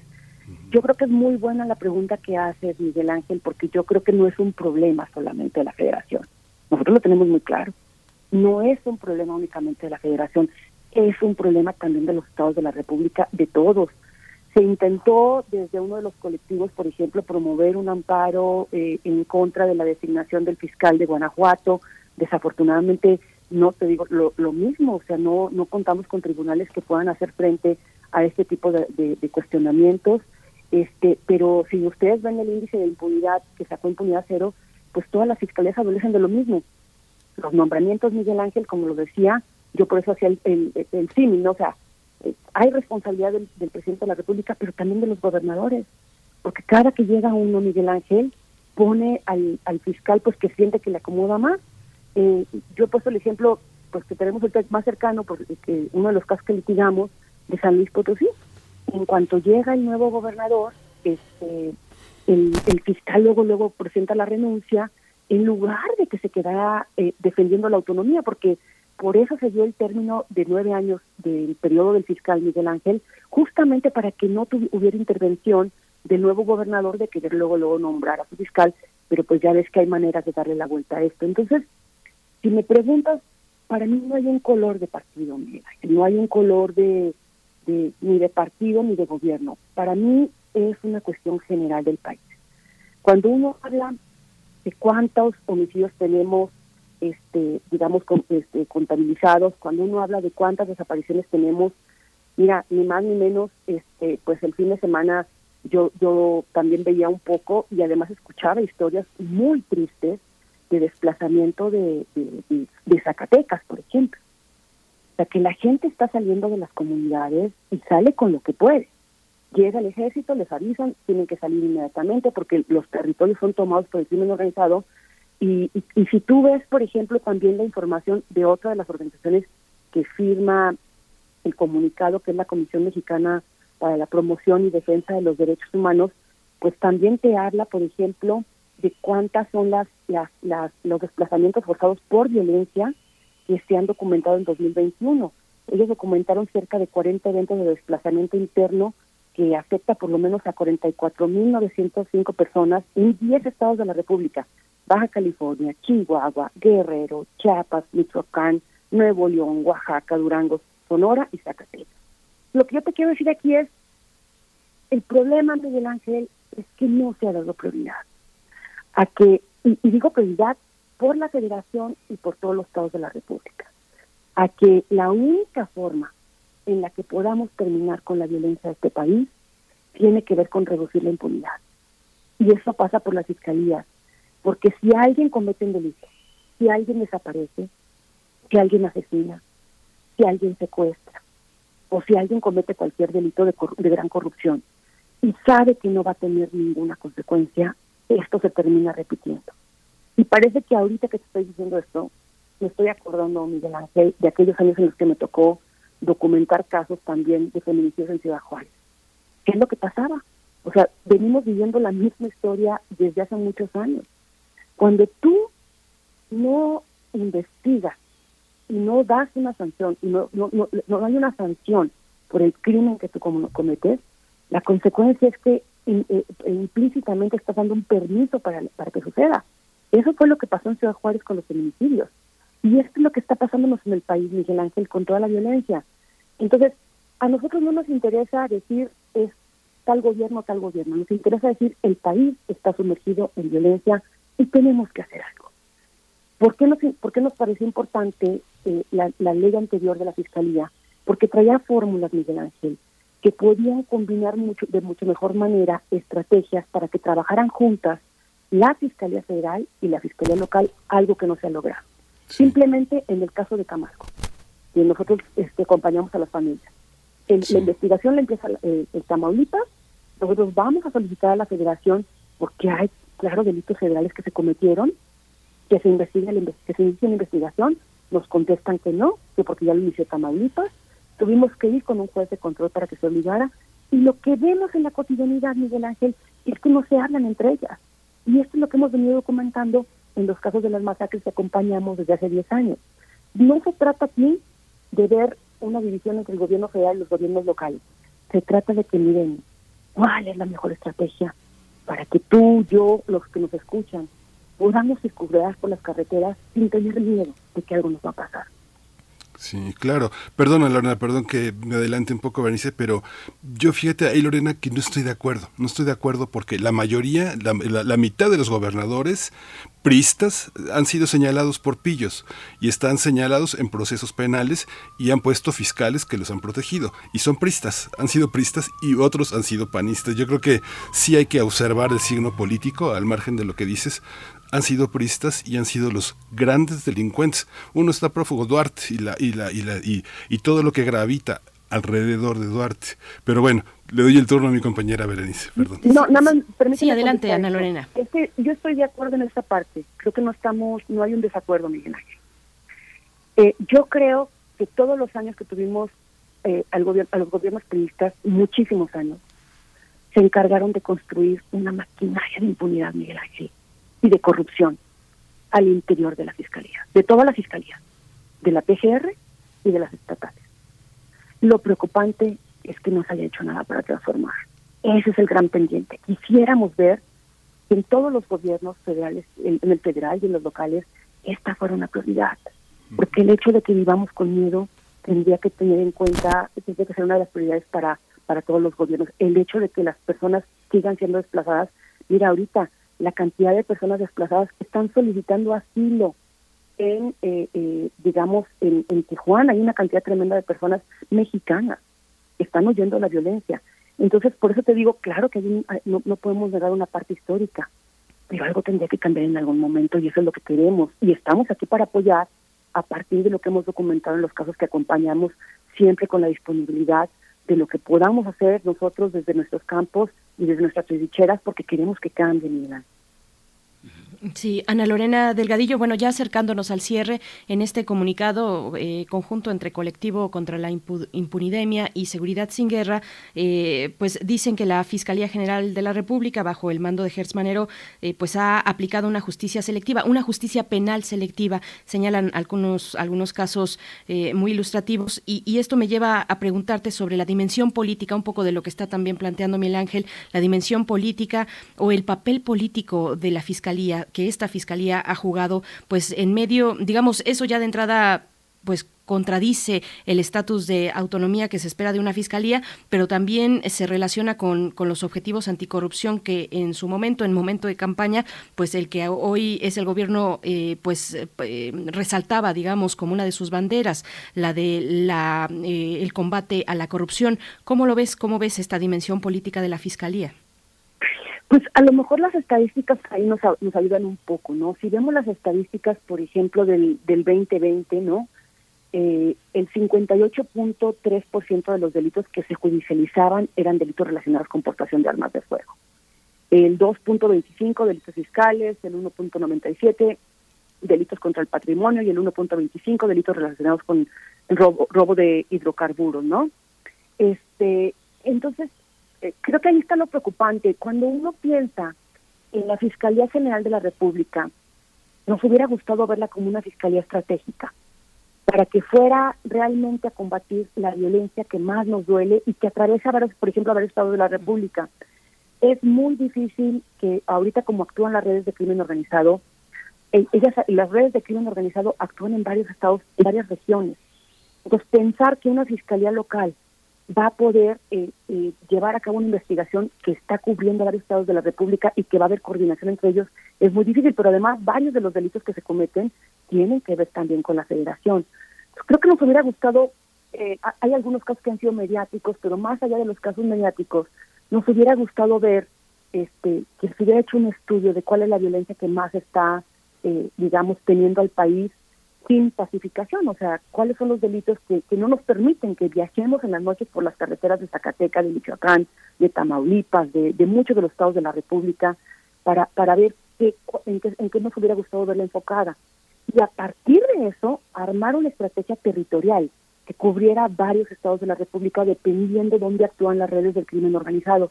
O sea, esto ya no es ver el tema ni, exclusivamente desde un ámbito de que a mí lo federal me, me, toca hasta aquí y entonces yo pinto mi raya, o lo local me toca hasta aquí no colaboro con lo federal, sino ver más una estrategia más integral que pudiera eh, que pudiera realmente eh, acabar con, con, con la violencia que está cubriendo varias zonas de la República y que a veces es también transnacional.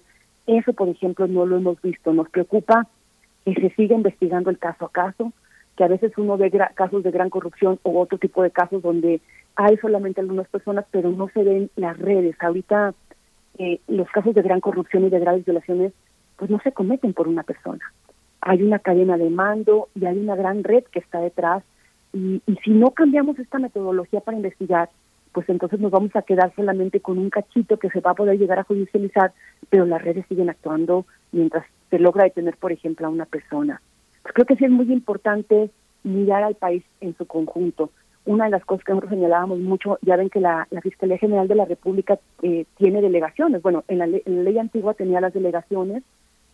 Las delegaciones eh, del estudio que nosotros logramos hacer, eh, que están en los estados de la República, pues realmente no reportan un éxito de, de, persecución ni de investigación. O sea, se fungen más como espacios políticos que como espacios de investigación.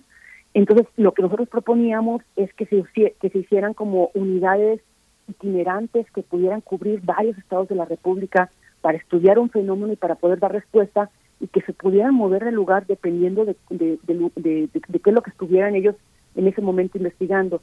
Pero bueno, muchas de las cosas no se lograron cambiar, este, creemos que son tres años y que cada día que no logremos cambios en la Fiscalía Federal y en las Fiscalías Estatales es un día más que a este país le cobra víctimas. Pues Ana Lorena Delgadillo, te agradecemos muchísimo toda esta participación. Hay que leer con atención los informes, eh, desglosar y aprender de toda esta de toda esta preocupación. Te agradecemos muchísimo que estés aquí en Primer Movimiento. Ana Lorena Delgadillo es directora de Fundación para la Justicia y el Estado Democrático de Derecho. Muchas gracias, Ana Lorena. Muchísimas gracias por el espacio y siempre decirles pues que el mejor termómetro que podremos tener de la fiscalía pues son las voces de las propias víctimas. Entonces, vale la pena estas voces porque son ellas y ellos quienes nos dicen qué es lo que está pasando cuando acuden a ellas, ¿no? Y sí, poner mucho el ojo en, en, la federal, pero también en las locales, porque como lo decía, este es un problema complejo que, que tendría que ser ocupación de todas las fiscalías del país. Sí. Muchas, gracias. Ana Lorena Delgadillo y, en las redes de la, de la Fundación para la Justicia y el Estado Democrático de Derecho, pues encontrarán este, este material, este comunicado que lanzaron hace una semana, el 14 de febrero, precisamente hace una semana. Muchas gracias. Hasta pronto, Ana Lorena.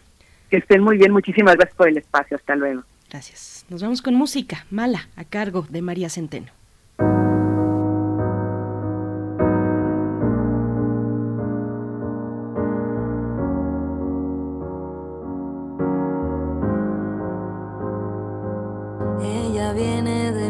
Se va caminando arrastrando los tacones y la van a invitar a pasar y la van a invitar a tomarse una copa tarde y tratarán mm, de que no se vaya nunca.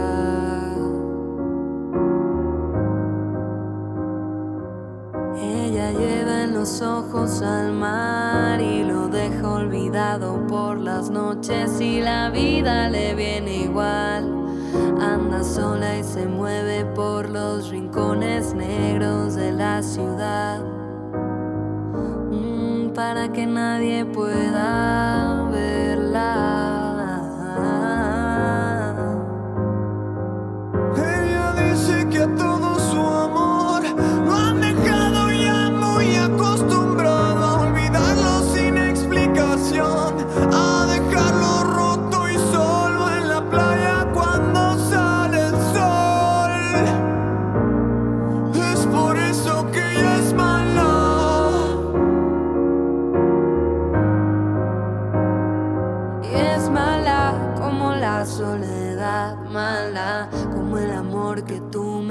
mala como tú conmigo, mala como yo contigo. Es mala como todo cuando aquí estás, mala como tenerte que olvidar, mala como tú conmigo, mala como yo contigo.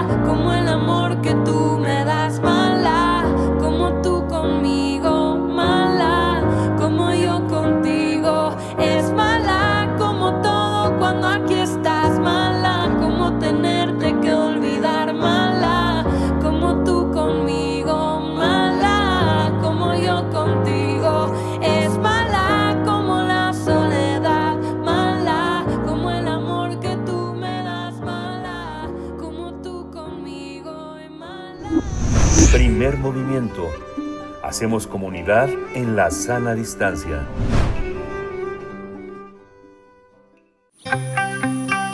Biosfera en equilibrio.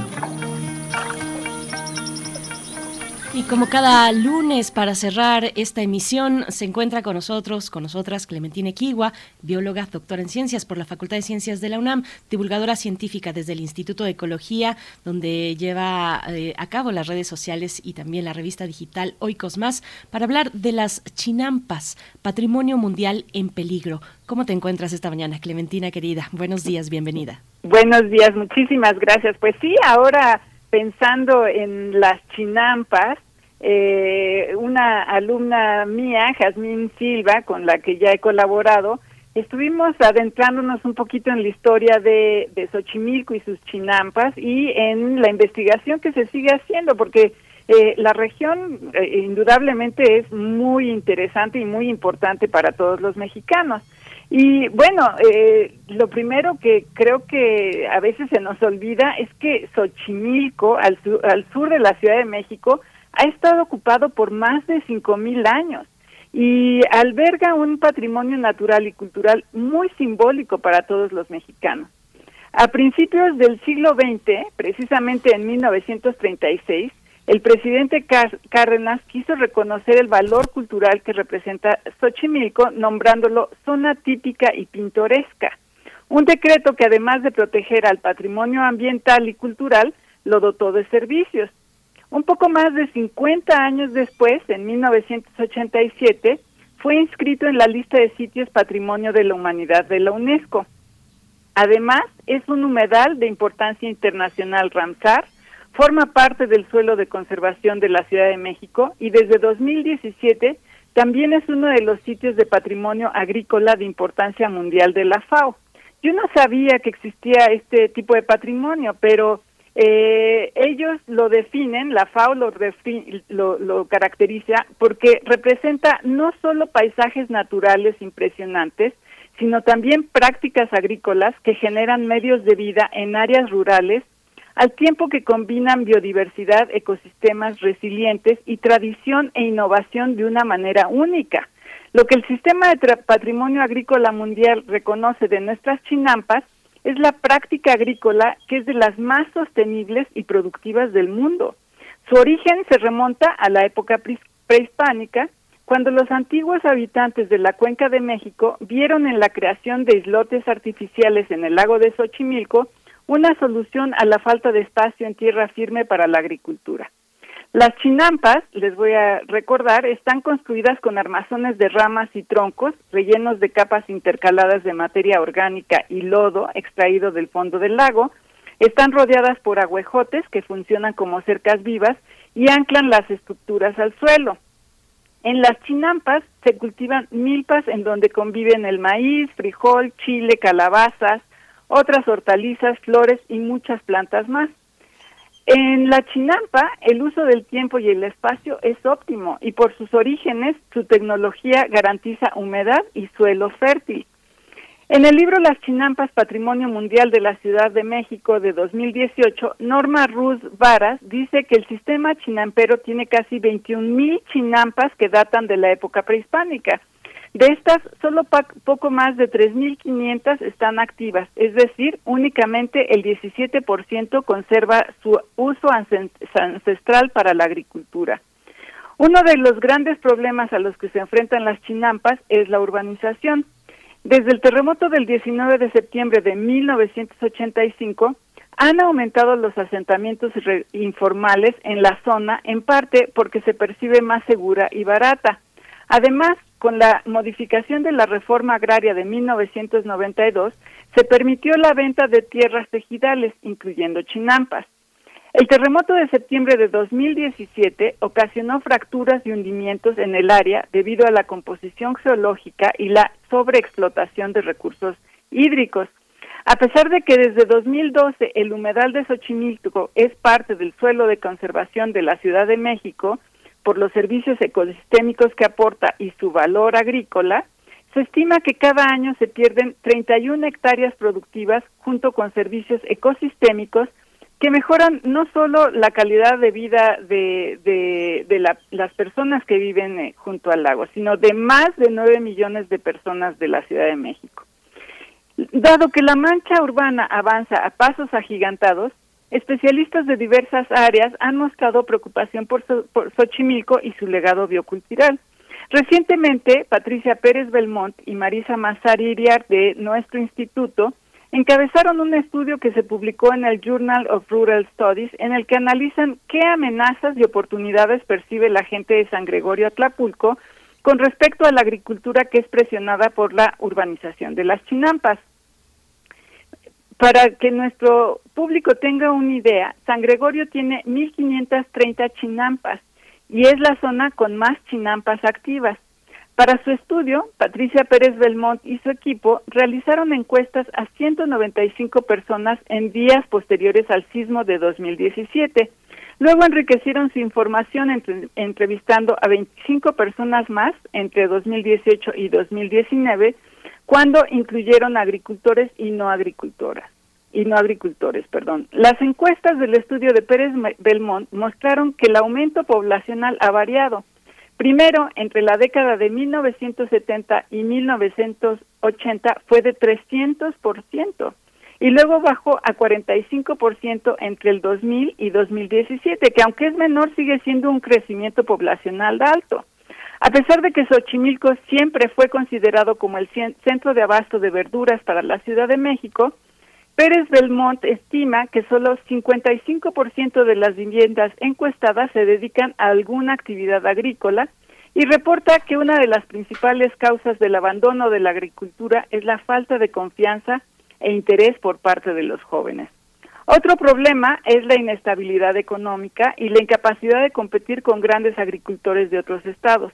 Además, la productividad de las chinampas se ha reducido en los últimos años porque uno de los grandes problemas, paradójicamente, es la escasez y baja calidad del agua.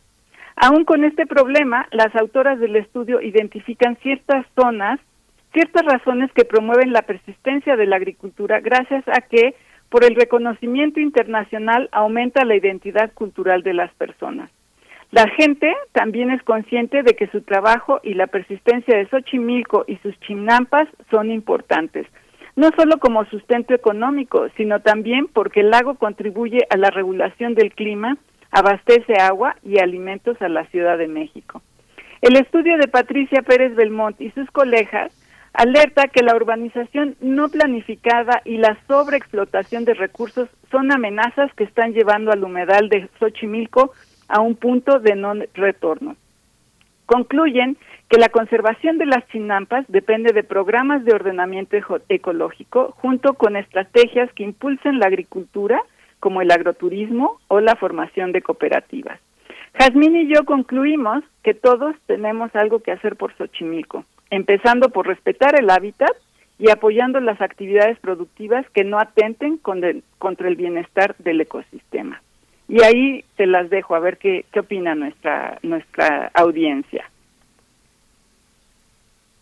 Y qué interesante, bueno, es que Xochimilco lo hemos traído aquí, traído y llevado aquí en primer movimiento, este, pues todo, todo, todo el tiempo, es, es parte de esta, de esta joya que, que tenemos en la ciudad, pero como todo, polémico, complejo, con muchas vicisitudes y muchos problemas, pero también con muchos logros. Y como dices, Clementina, todo está en mano de los jóvenes, ¿no? Que este, eh, motivar el deseo de de participar en una tradición en la que este, ellos mismos consideran que no vale la pena continuar, que vale la pena ir a otras partes, ¿no?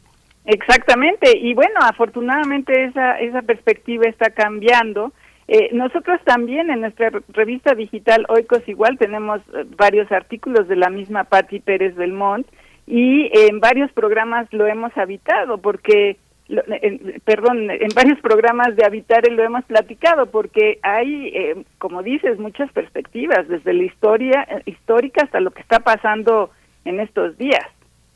Pues, eh, doctora Clementina, ya traemos el tiempo encima, pero hay comentarios en la audiencia. Nos dice José Vidal Juárez en Twitter, están llenando de cascajo las lagunas de Chalco y Jico. Estas conectan con Xochimilco. Y también otra cuestión, mm, pues por supuesto muy importante, Efraín Martínez dice, mm, con relación a las chinampas, no solo en Xochimilco, no solo Xochimilco las tiene, Tláhuac tiene áreas chinamperas y humedales a las que casi nadie le interesan, eh, por lo que se requiere mayor atención, al igual que la Sierra Santa Catarina. Pues bueno, ahí están los comentarios de la audiencia. Eh, te agradecemos, te agradecemos, se nos acaba el tiempo y, con muchos hilos todavía pendientes, pero te agradecemos como siempre esta participación, querida Clementina, y nos encontramos en ocho días. Claro que sí, gracias a la, a la audiencia que está comentando y abrazos para todos. Abrazos, nos vamos, Miguel Muchas gracias, nos vamos. Esto fue Primer Movimiento. El mundo desde la universidad.